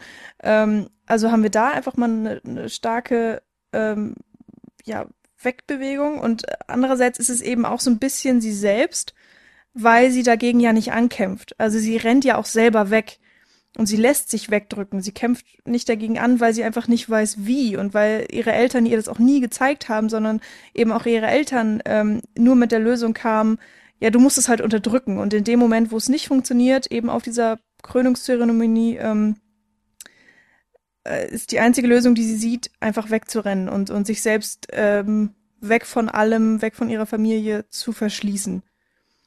Na, es ist ja, sind die Umstände sind ja halt, also ich kann, würde jetzt keinem so eine Schuld zuweisen. Es ist genauso wie wenn du, weiß nicht, eine Brotbüchse mit einem Brot nach Hause bringst und Angst hast, die deiner Eltern, deinen Eltern zu zeigen, weil die dich dann rügen, dass du das Brot nicht aufgegessen hast. Deshalb stellst du das Brot in die hinterste Ecke von deinem Zimmer, damit es keiner sieht und irgendwann ist es so schimmelig, dass es dann riecht und dann jeder herausfindet und dann musst du es halt leider wegschmeißen und keiner kann es mehr essen. Ja, womit Das man also auch Elsas Hand, äh, womit man Elsas Entwicklung ja auch dann eben gleichsetzen kann, ist einfach, wie geht man mit Problemen um? Genau. Nämlich, äh, Ja. Es geht halt nicht mit Verstecken, also irgendwann bricht es aus. Und das ist in dem Fall eben, und insofern würde ich den Eltern schon eine gewisse Mitschuld zusprechen, mindestens, weil ich glaube, von Mitschuld kann man auf jeden Fall sprechen, weil sie eben keine Lösung für das Problem finden und deswegen glauben, es wäre das Beste, sie zu isolieren und eben immer weiter, also ich meine, ne, diese Handschuhe, auch kein Kontakt mehr nach außen, es wird ja immer, es wird ja immer strenger eigentlich mit ihr. Ähm, und, und sie damit eigentlich auch alleine zu lassen. Letztlich sterben die Eltern und haben ihr keinerlei Möglichkeit oder keinerlei ähm, ja Anweisung gegeben, was sie denn jetzt besser machen könnte. Also sie Ja. haben sie nicht so ähm, erzogen, dass sie mit Problemen umgehen könnte und das muss sie lernen. Insofern, das wäre ja wahrscheinlich sogar mit mit der Geschichte der, also man kann es auch als Pubertär, äh, als als Coming of Age, also die, die Pubertät quasi auseinandersetzen, dann hätte man es nämlich auch vollkommen frei von jeglicher Gender-Debatte gesehen. Ähm, was was ja eigentlich echt schön ist, dass der Film sich dann eben nicht so nicht so stark positioniert, sondern eben auch ein bisschen Freiraum lässt und ähm, genau. Also das das schimmlige Brot ist dann ja quasi ähm, der Eissturm. Bis man dann endlich Genau. mal sagt, ja hier, sorry, ich habe das Brot nicht aufgegessen. Können wir das bitte wegwerfen? Äh, und dann so die Dose bitte auch. ja, genau. Ja, und Hans ist dann Ja, eben die der- Dose. Oh Gott. also ich finde, da, da hat der Film auch, also das, da ist der Film auch am stärksten, nämlich in diesem Mittelteil, wenn es dann eben um diese klassische Coming-of-Age-Geschichte geht. Ja, das finde ich auch. Diese, Ja. Diese Auflösung am Ende und diesen Anfang am Ende dann so, der so ein bisschen wieder in den Disney-Strukturen steckt, ähm, weg, weg oder ignorierst. Grundsätzlich verstehe ich die Rolle der Trolle nicht, weil die Trolle sind ja genau die, dann, zu denen, die dann am, am Anfang gehen, die dann sagen so hier, ähm, die Elsa muss, äh, die Anna muss vergessen. Hm, Das funktioniert dann in der Hinsicht, weil sie meinen ja, okay, sie hat ihren Kopf vergessen, äh, ihren Kopf getroffen und den Kopf kann man besser mh, besser umstimmen als das Herz.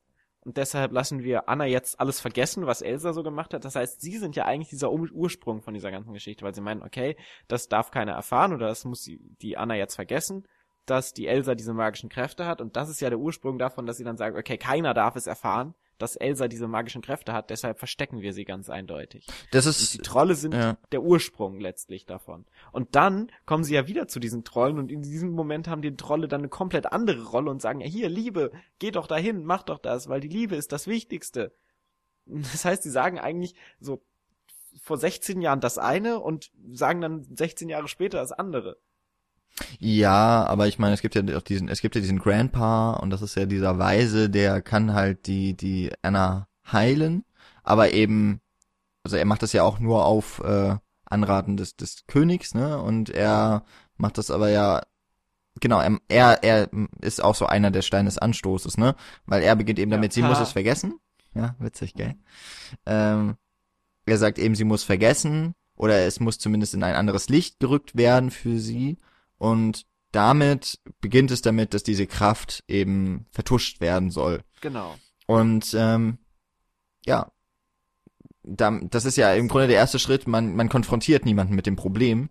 Das meine ich ja, eben, genau. Genau. Das heißt, die Trolle sind erstmal der Ursprung dieses Übels. Ja, oder ist der, Oder Ur der ist der Ursprung vielleicht auch trotzdem einfach die Eltern, weil die haben ja miteinander offensichtlich ein bisschen geschlafen und haben zwei Kinder gezeugt. Ne? haben ja auch nicht Jetzt aufgepasst. werden wir jetzt, jetzt, jetzt werden wir aber auch existenzialistisch hier. Ah, Es gibt keine Ja. Kondome in, in der magischen Disney-Welt. Ja, wahrscheinlich. Also, ja, das wäre jetzt müßig über den tatsächlichen Ursprung, aber ich glaube, das Wichtige ist Ja, ja, aber ich finde, aber ich finde, die Trolle sind so ein bisschen inkonsistent Ja, in ihrer stimmt. Rolle letztlich. Ja, ich finde ich find die auch schwierig, weil das ist auch einfach so simpel.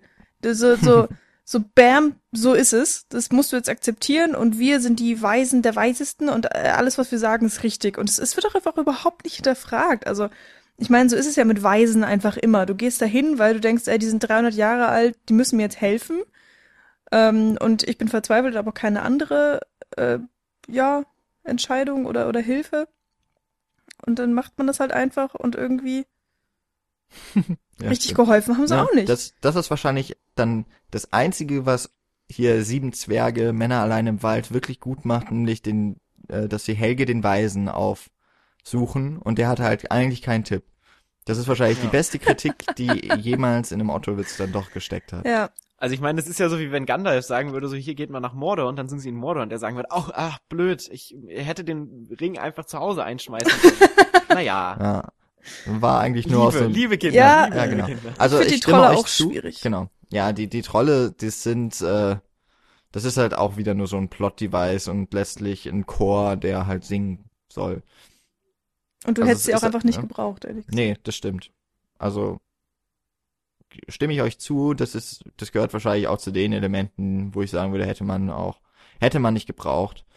Ähm, weiß ich ehrlich gesagt nicht. Das ist dann Hm. wahrscheinlich einfach ähm, war witzig wahrscheinlich zu animieren. Ja, oh, da noch eine Sache. Das, das ist mir jetzt auch richtig hart aufgefallen. Die Trolle sehen alle gleich aus. Es gibt die weiblichen Trolle und es gibt die männlichen Trolle. Und das Einzige, was sie unterscheidet, sind ihre merkwürdigen Halsketten. Mhm, Aber da gibt's genau. auch ganze vier Farben und sonst nichts. Und der Weise hat noch eine andere Farbe, der hat nämlich irgendwie gelb. Und, und das, das, hab ich, das hat mich sehr gewundert, weil ich Wenigstens, dachte, das ist wenigstens irgendwie haben lame. sie es da hingekriegt mit den anständigen Körperformen und so. Die sind nämlich, Ja. die sind nämlich anständig proportioniert, die Dinger. Das stimmt, Ja. so, Und so wie die sind Trolle in aussehen sich- sollen. Die sind total konsistent. Um es nett auszudrücken, ja. Genau. Na egal, also lazy Animatoring. Vielleicht, Animation. das, Ich würde gern, das wirkt auch so wie eingefügt, so im Nachhinein. So von wegen, ah scheiße, wir haben irgendwas vergessen. Ah, verdammt, warum erinnert sich Anna nicht mehr an die Kräfte? Ah ja, okay, wir brauchen noch was. Ja, Trolle, Trolle, lass uns Trolle einbauen. Die das machen ist dann dänisch. so, das, ne, also es passt ja schon, also es passt ja grundsätzlich schon zu der, zu der, wie du gesagt hast gerade, zu der, zu der grundsätzlichen äh, Welt. Kultur, in der sich das Ganze, genau, in dieser Welt, in der sich das Ganze ansiedelt. Ich, ich würde gern noch mal was zu den Dialogen sagen, weil die haben mich nämlich so ein bisschen, also so rein grundsätzlich das Dialogschreiben, Okay. Dialogscripting, ähm, weil das hat mich so ein bisschen aufgeregt. Das ist so dieses klassische Internetsprech, was dann gerade in der, in der Figur von Anna immer so vorkommt, wie sie spricht, weil sie hat ja so dieses aufgedreht und so, hahaha, bla bla bla, hier, wir äh, beenden unsere each other's sandwiches, ah, that's what I was gonna say. Ähm, und sie hat so dieses klassische, ha, ich habe jetzt was gesagt. Sternchen, Scherz, Sternchen. Und hier, guck mal, ich bin, ich bin awkward. Nein, du bist awkward. Ah, das ist awkward. Wie, was? Hä? ich find's witzig, das dass so du das negativ siehst, weil ich sehe das tatsächlich als extrem positiv. Sonst hast du nämlich immer diese, äh, okay, Rapunzel jetzt nicht unbedingt und äh, vielleicht Küsse den Frosch auch nicht, aber ich finde, du siehst halt wirklich so ein bisschen so einen Trend in den letzten Disney-Filmen, dass sie sich so ein bisschen mehr äh, modernisieren. Und normalerweise hattest du immer die perfekten Oh, Prinzessinnen. Maid, nun kommen Sie nun von dannen und lasset meine Lippen euch schürzen. Ja, genau. Also ich meine, klar, ganz so schlimm war es irgendwie nicht, aber ähm, so manche alten Disney-Filme, äh, wenn man mal so richtig auf die Dialoge achtet, kannst du die kaum noch gucken, weil das einfach richtig schlimm ist, wie die sprechen und das hat nichts auch nur annähernd mit der Realität zu tun. Und ähm, hier war es eben so, dass für die Rolle von Anna Kristen Bell eben auch so äh, äh, Einflüsse mit in die Figur reingebracht hat und äh, die Dialoge teilweise eben auch äh, minimal improvisiert waren. Ähm, also natürlich noch bevor das alles fertig animiert war, sonst geht's ja nicht mehr. Und ich finde, dadurch wirkt Anna auch so ein bisschen lebendiger und nicht ganz so perfekt aus Plastik gegossen. Ich finde aber, also ich, ich stimme dir zu, dass es zum einen diese Wirkung hat, zum, also was ich auch gut finde, dass es eben nicht so geskriptet wirkt. Auf der anderen Seite geht es teilweise in diesen Dialogen so ein bisschen weg von diesem Show Don't Tell Charakter, weil du dann eben. Aber das ist ja immer also, so. Ja, na, aber letztendlich ist es dann eben so, dass du, wie gesagt, wenn du so im Internet irgendwas sagst und dann Sternchen, Scherz, Sternchen dahinter sagst, weil halt sonst keiner verstehen will, dass es ein Scherz ist. So, hey, das habe ich gesagt. Scherz. So, ach so, das war ironisch. Das hätte ich sonst nicht, sonst nicht äh, herausgefunden, dass es ironisch wäre. Und genau das ist es eben in dieser Anna-Figur auch, also besonders in der Anna-Figur. Gerade wenn sie dann am Anfang auch so dieses, dieses Verwirrte hat, dann reicht es anscheinend nicht mehr, sie so verwirrt darzustellen, sondern muss sie dann sagen, oh, this is awkward, I am awkward. Wait, what? Ja, aber ist- ganz, Wait, ich, what? also ich finde, es charakterisiert ihre Rolle, weil sie ist halt vollkommen alleine aufgewachsen. Die hat fünf Jahre lang in diesem Schloss mit einer Tür gesprochen und mit äh, Gemälden. Die ist halt, die Ja, ist halt gut. genauso sozial eigentlich inkompatibel wie Christoph. Der ja, der mit seinem Rentier redet. Und mit Träumen. Also, Aber ich, ja, ja. ja, und Träumen. Aber letztendlich und ist es, Stein. glaube ich, nicht nur Anna, die das mit diesem Wait What sagt. Also ich glaube, das sagen zumindest mal Hans und Christoph auch alle noch so dieses Wait Ja, What. aber, aber auch Hans ist doch jemand, der sagt er doch sogar, der hat zwölf ältere Brüder und vier von denen haben so getan, als wäre er unsichtbar. Ja, also es sind allesamt Außenseiter, die in diesem Film auftauchen. alles Soziopathen. ja, äh, natürlich. Und dadurch sind sie auch alle so ein bisschen, also kannst mir ja nicht erzählen, dass Elsa irgendwie auch, also die ist halt auch nicht richtig kompatibel. Die Ja. hat vor allem Angst. Aber ja, trotz allem will ich, wenn, wenn jemand sagt, will ich selber Wait What denken und nicht irgendeinen Charakter haben, der sagt Wait What. Ach so, ich muss jetzt Wait What denken. Moment, Wait What? ja, kann ich verstehen. Ähm, ist jetzt auch nicht perfekt gelungen für den Film eventuell, aber äh, stört mich nicht, tatsächlich. Irgendwie kann ich ganz gut drüber hinweg. Und es ist auch mal was anderes. So. Ja. Waren wir mit Elsa eigentlich schon durch? Ich glaube so im Groben und Ganzen, im Ganzen, im Groben und Ganzen glaube ich schon. Okay. Ähm, also, um das noch so zu sagen, also ich finde auch nicht, dass Frozen der perfekte Film ist. Also das mit den Trollen, das, ich habe mir da gar nicht so viele Gedanken drüber gemacht, aber so im Nachhinein, ja, keine Ahnung, was die sollen. Ich finde auch nicht, dass jeder Dialog perfekt gelungen ist. Ich finde auch nicht, dass es äh, alles wunderschön animiert wäre.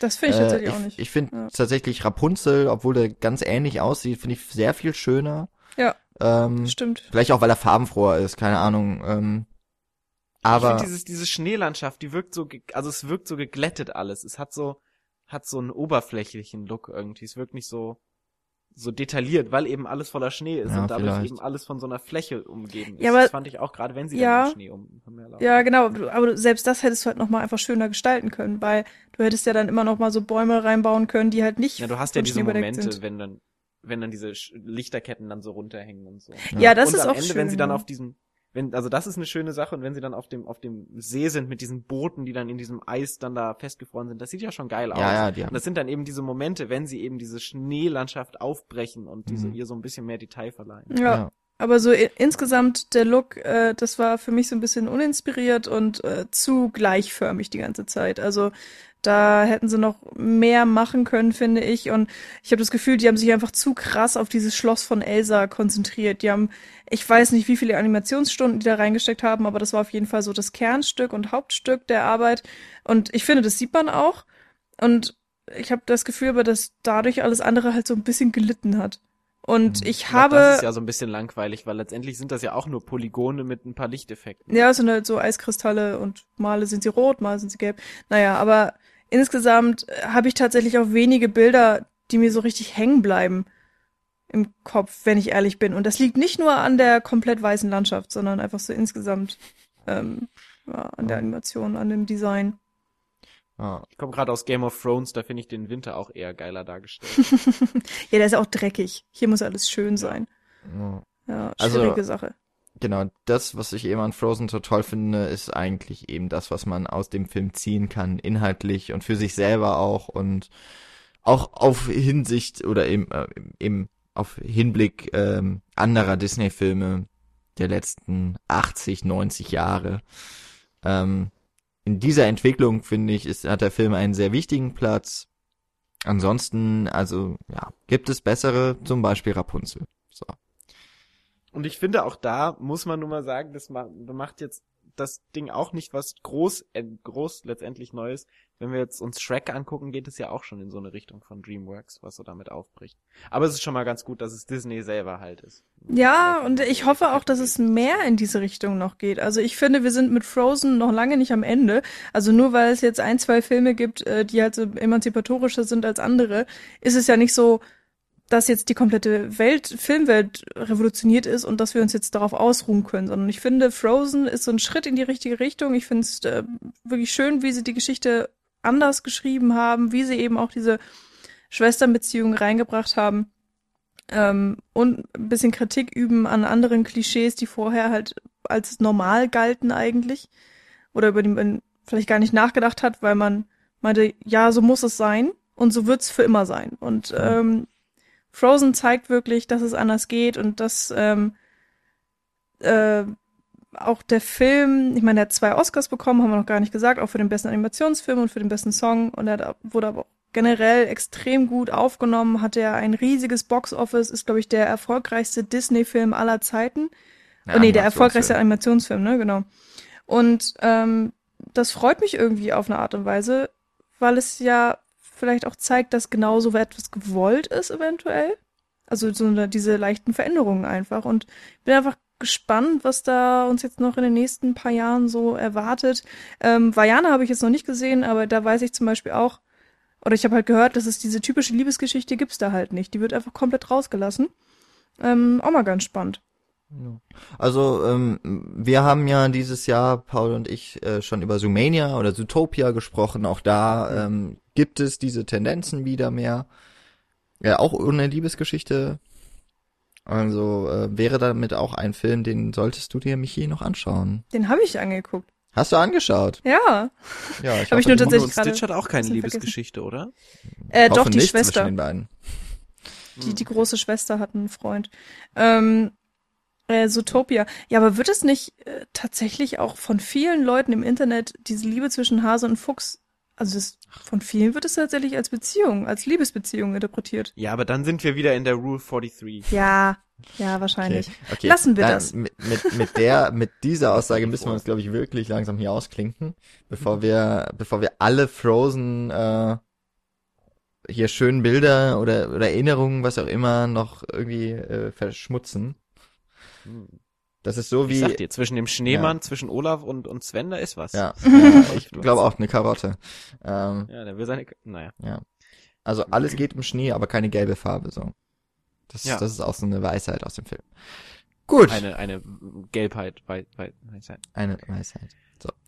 Damit würde ich sagen, haben wir ähm, unsere Weihnachtsbesprechung. Äh, also es war wirklich nicht sehr weihnachtlich. Ähm, aber damit haben wir unseren Weihnachtsfilm besprochen für dieses Jahr. Das ist jetzt schon mal so die Einstimmung. Ich hoffe, dass vielleicht sich ja das Wetter dann doch auch noch mehr äh, dem Schnee zuwendet. Ka- Kalt genug war es die letzten Wochen, zumindest bei uns. Oh ja. Ähm, und das, äh, ja, noch natürlich, es kommt noch ein weiterer Disney-Film dieses Jahr. Ihr dürft euch nächste Woche, ich finde, wir können mal anteasern, Ja. ähm, weil ein paar von uns werdet ihr nicht hören in der nächsten Folge. Ähm, da sprechen wir über Rogue One, A Star Wars Story, also das äh, einer, der nicht offiziell so richtig in die Reihe oder sowas gehört, wie auch immer. Ich, also Kanon wohl schon, aber ist auf jeden Fall, ja, ist halt nicht Episode 8. Ähm, der wird hier besprochen und nochmal Thema sein und soweit ich weiß, werden Paul und ich nicht dabei sein und äh, weil wir uns danach in unsere Weihnachts- und Silvester-Sausenpause verabschieden, können wir das ja jetzt schon mal machen. ja. Und einen guten Rutsch. Michi hört ihr nächste Woche Ja. mal. Guten Rutsch. M, Deckt euch zu, holt euch einen, einen warmen Tee mit ein bisschen Zimt, ein paar Mandarinen, setzt euch an euren Kamin und lauscht den Worten von the one and only magnificent Adele Dazeem. Stimmt, so wurde sie genannt. Ja, Ja, wunderbar. sehr lustig. Ja, Ja, äh, war sehr auch von schön. mir. Auch von mir noch äh, schon mal äh, eine frohe Weihnachten und einen, guter, einen guten Rutsch. Und äh, ja, es wird im Januar dann ähm, auch schon mal groß weitergehen, aber das wird ja erst in der nächsten Folge dann angeteasert. Genau. So. Vielen Dank fürs Zuhören und dann eben für diejenigen, die Star Wars gucken. Ich bin auch schon ganz gespannt. Äh, bis nächste Woche dann mit äh, einem Großteil der anderen Szene Couch. Genau. Unter anderem mit mir. Yay. Juhu. Dann bis nächste Woche. Tschüss. Tschüss. Tschüss.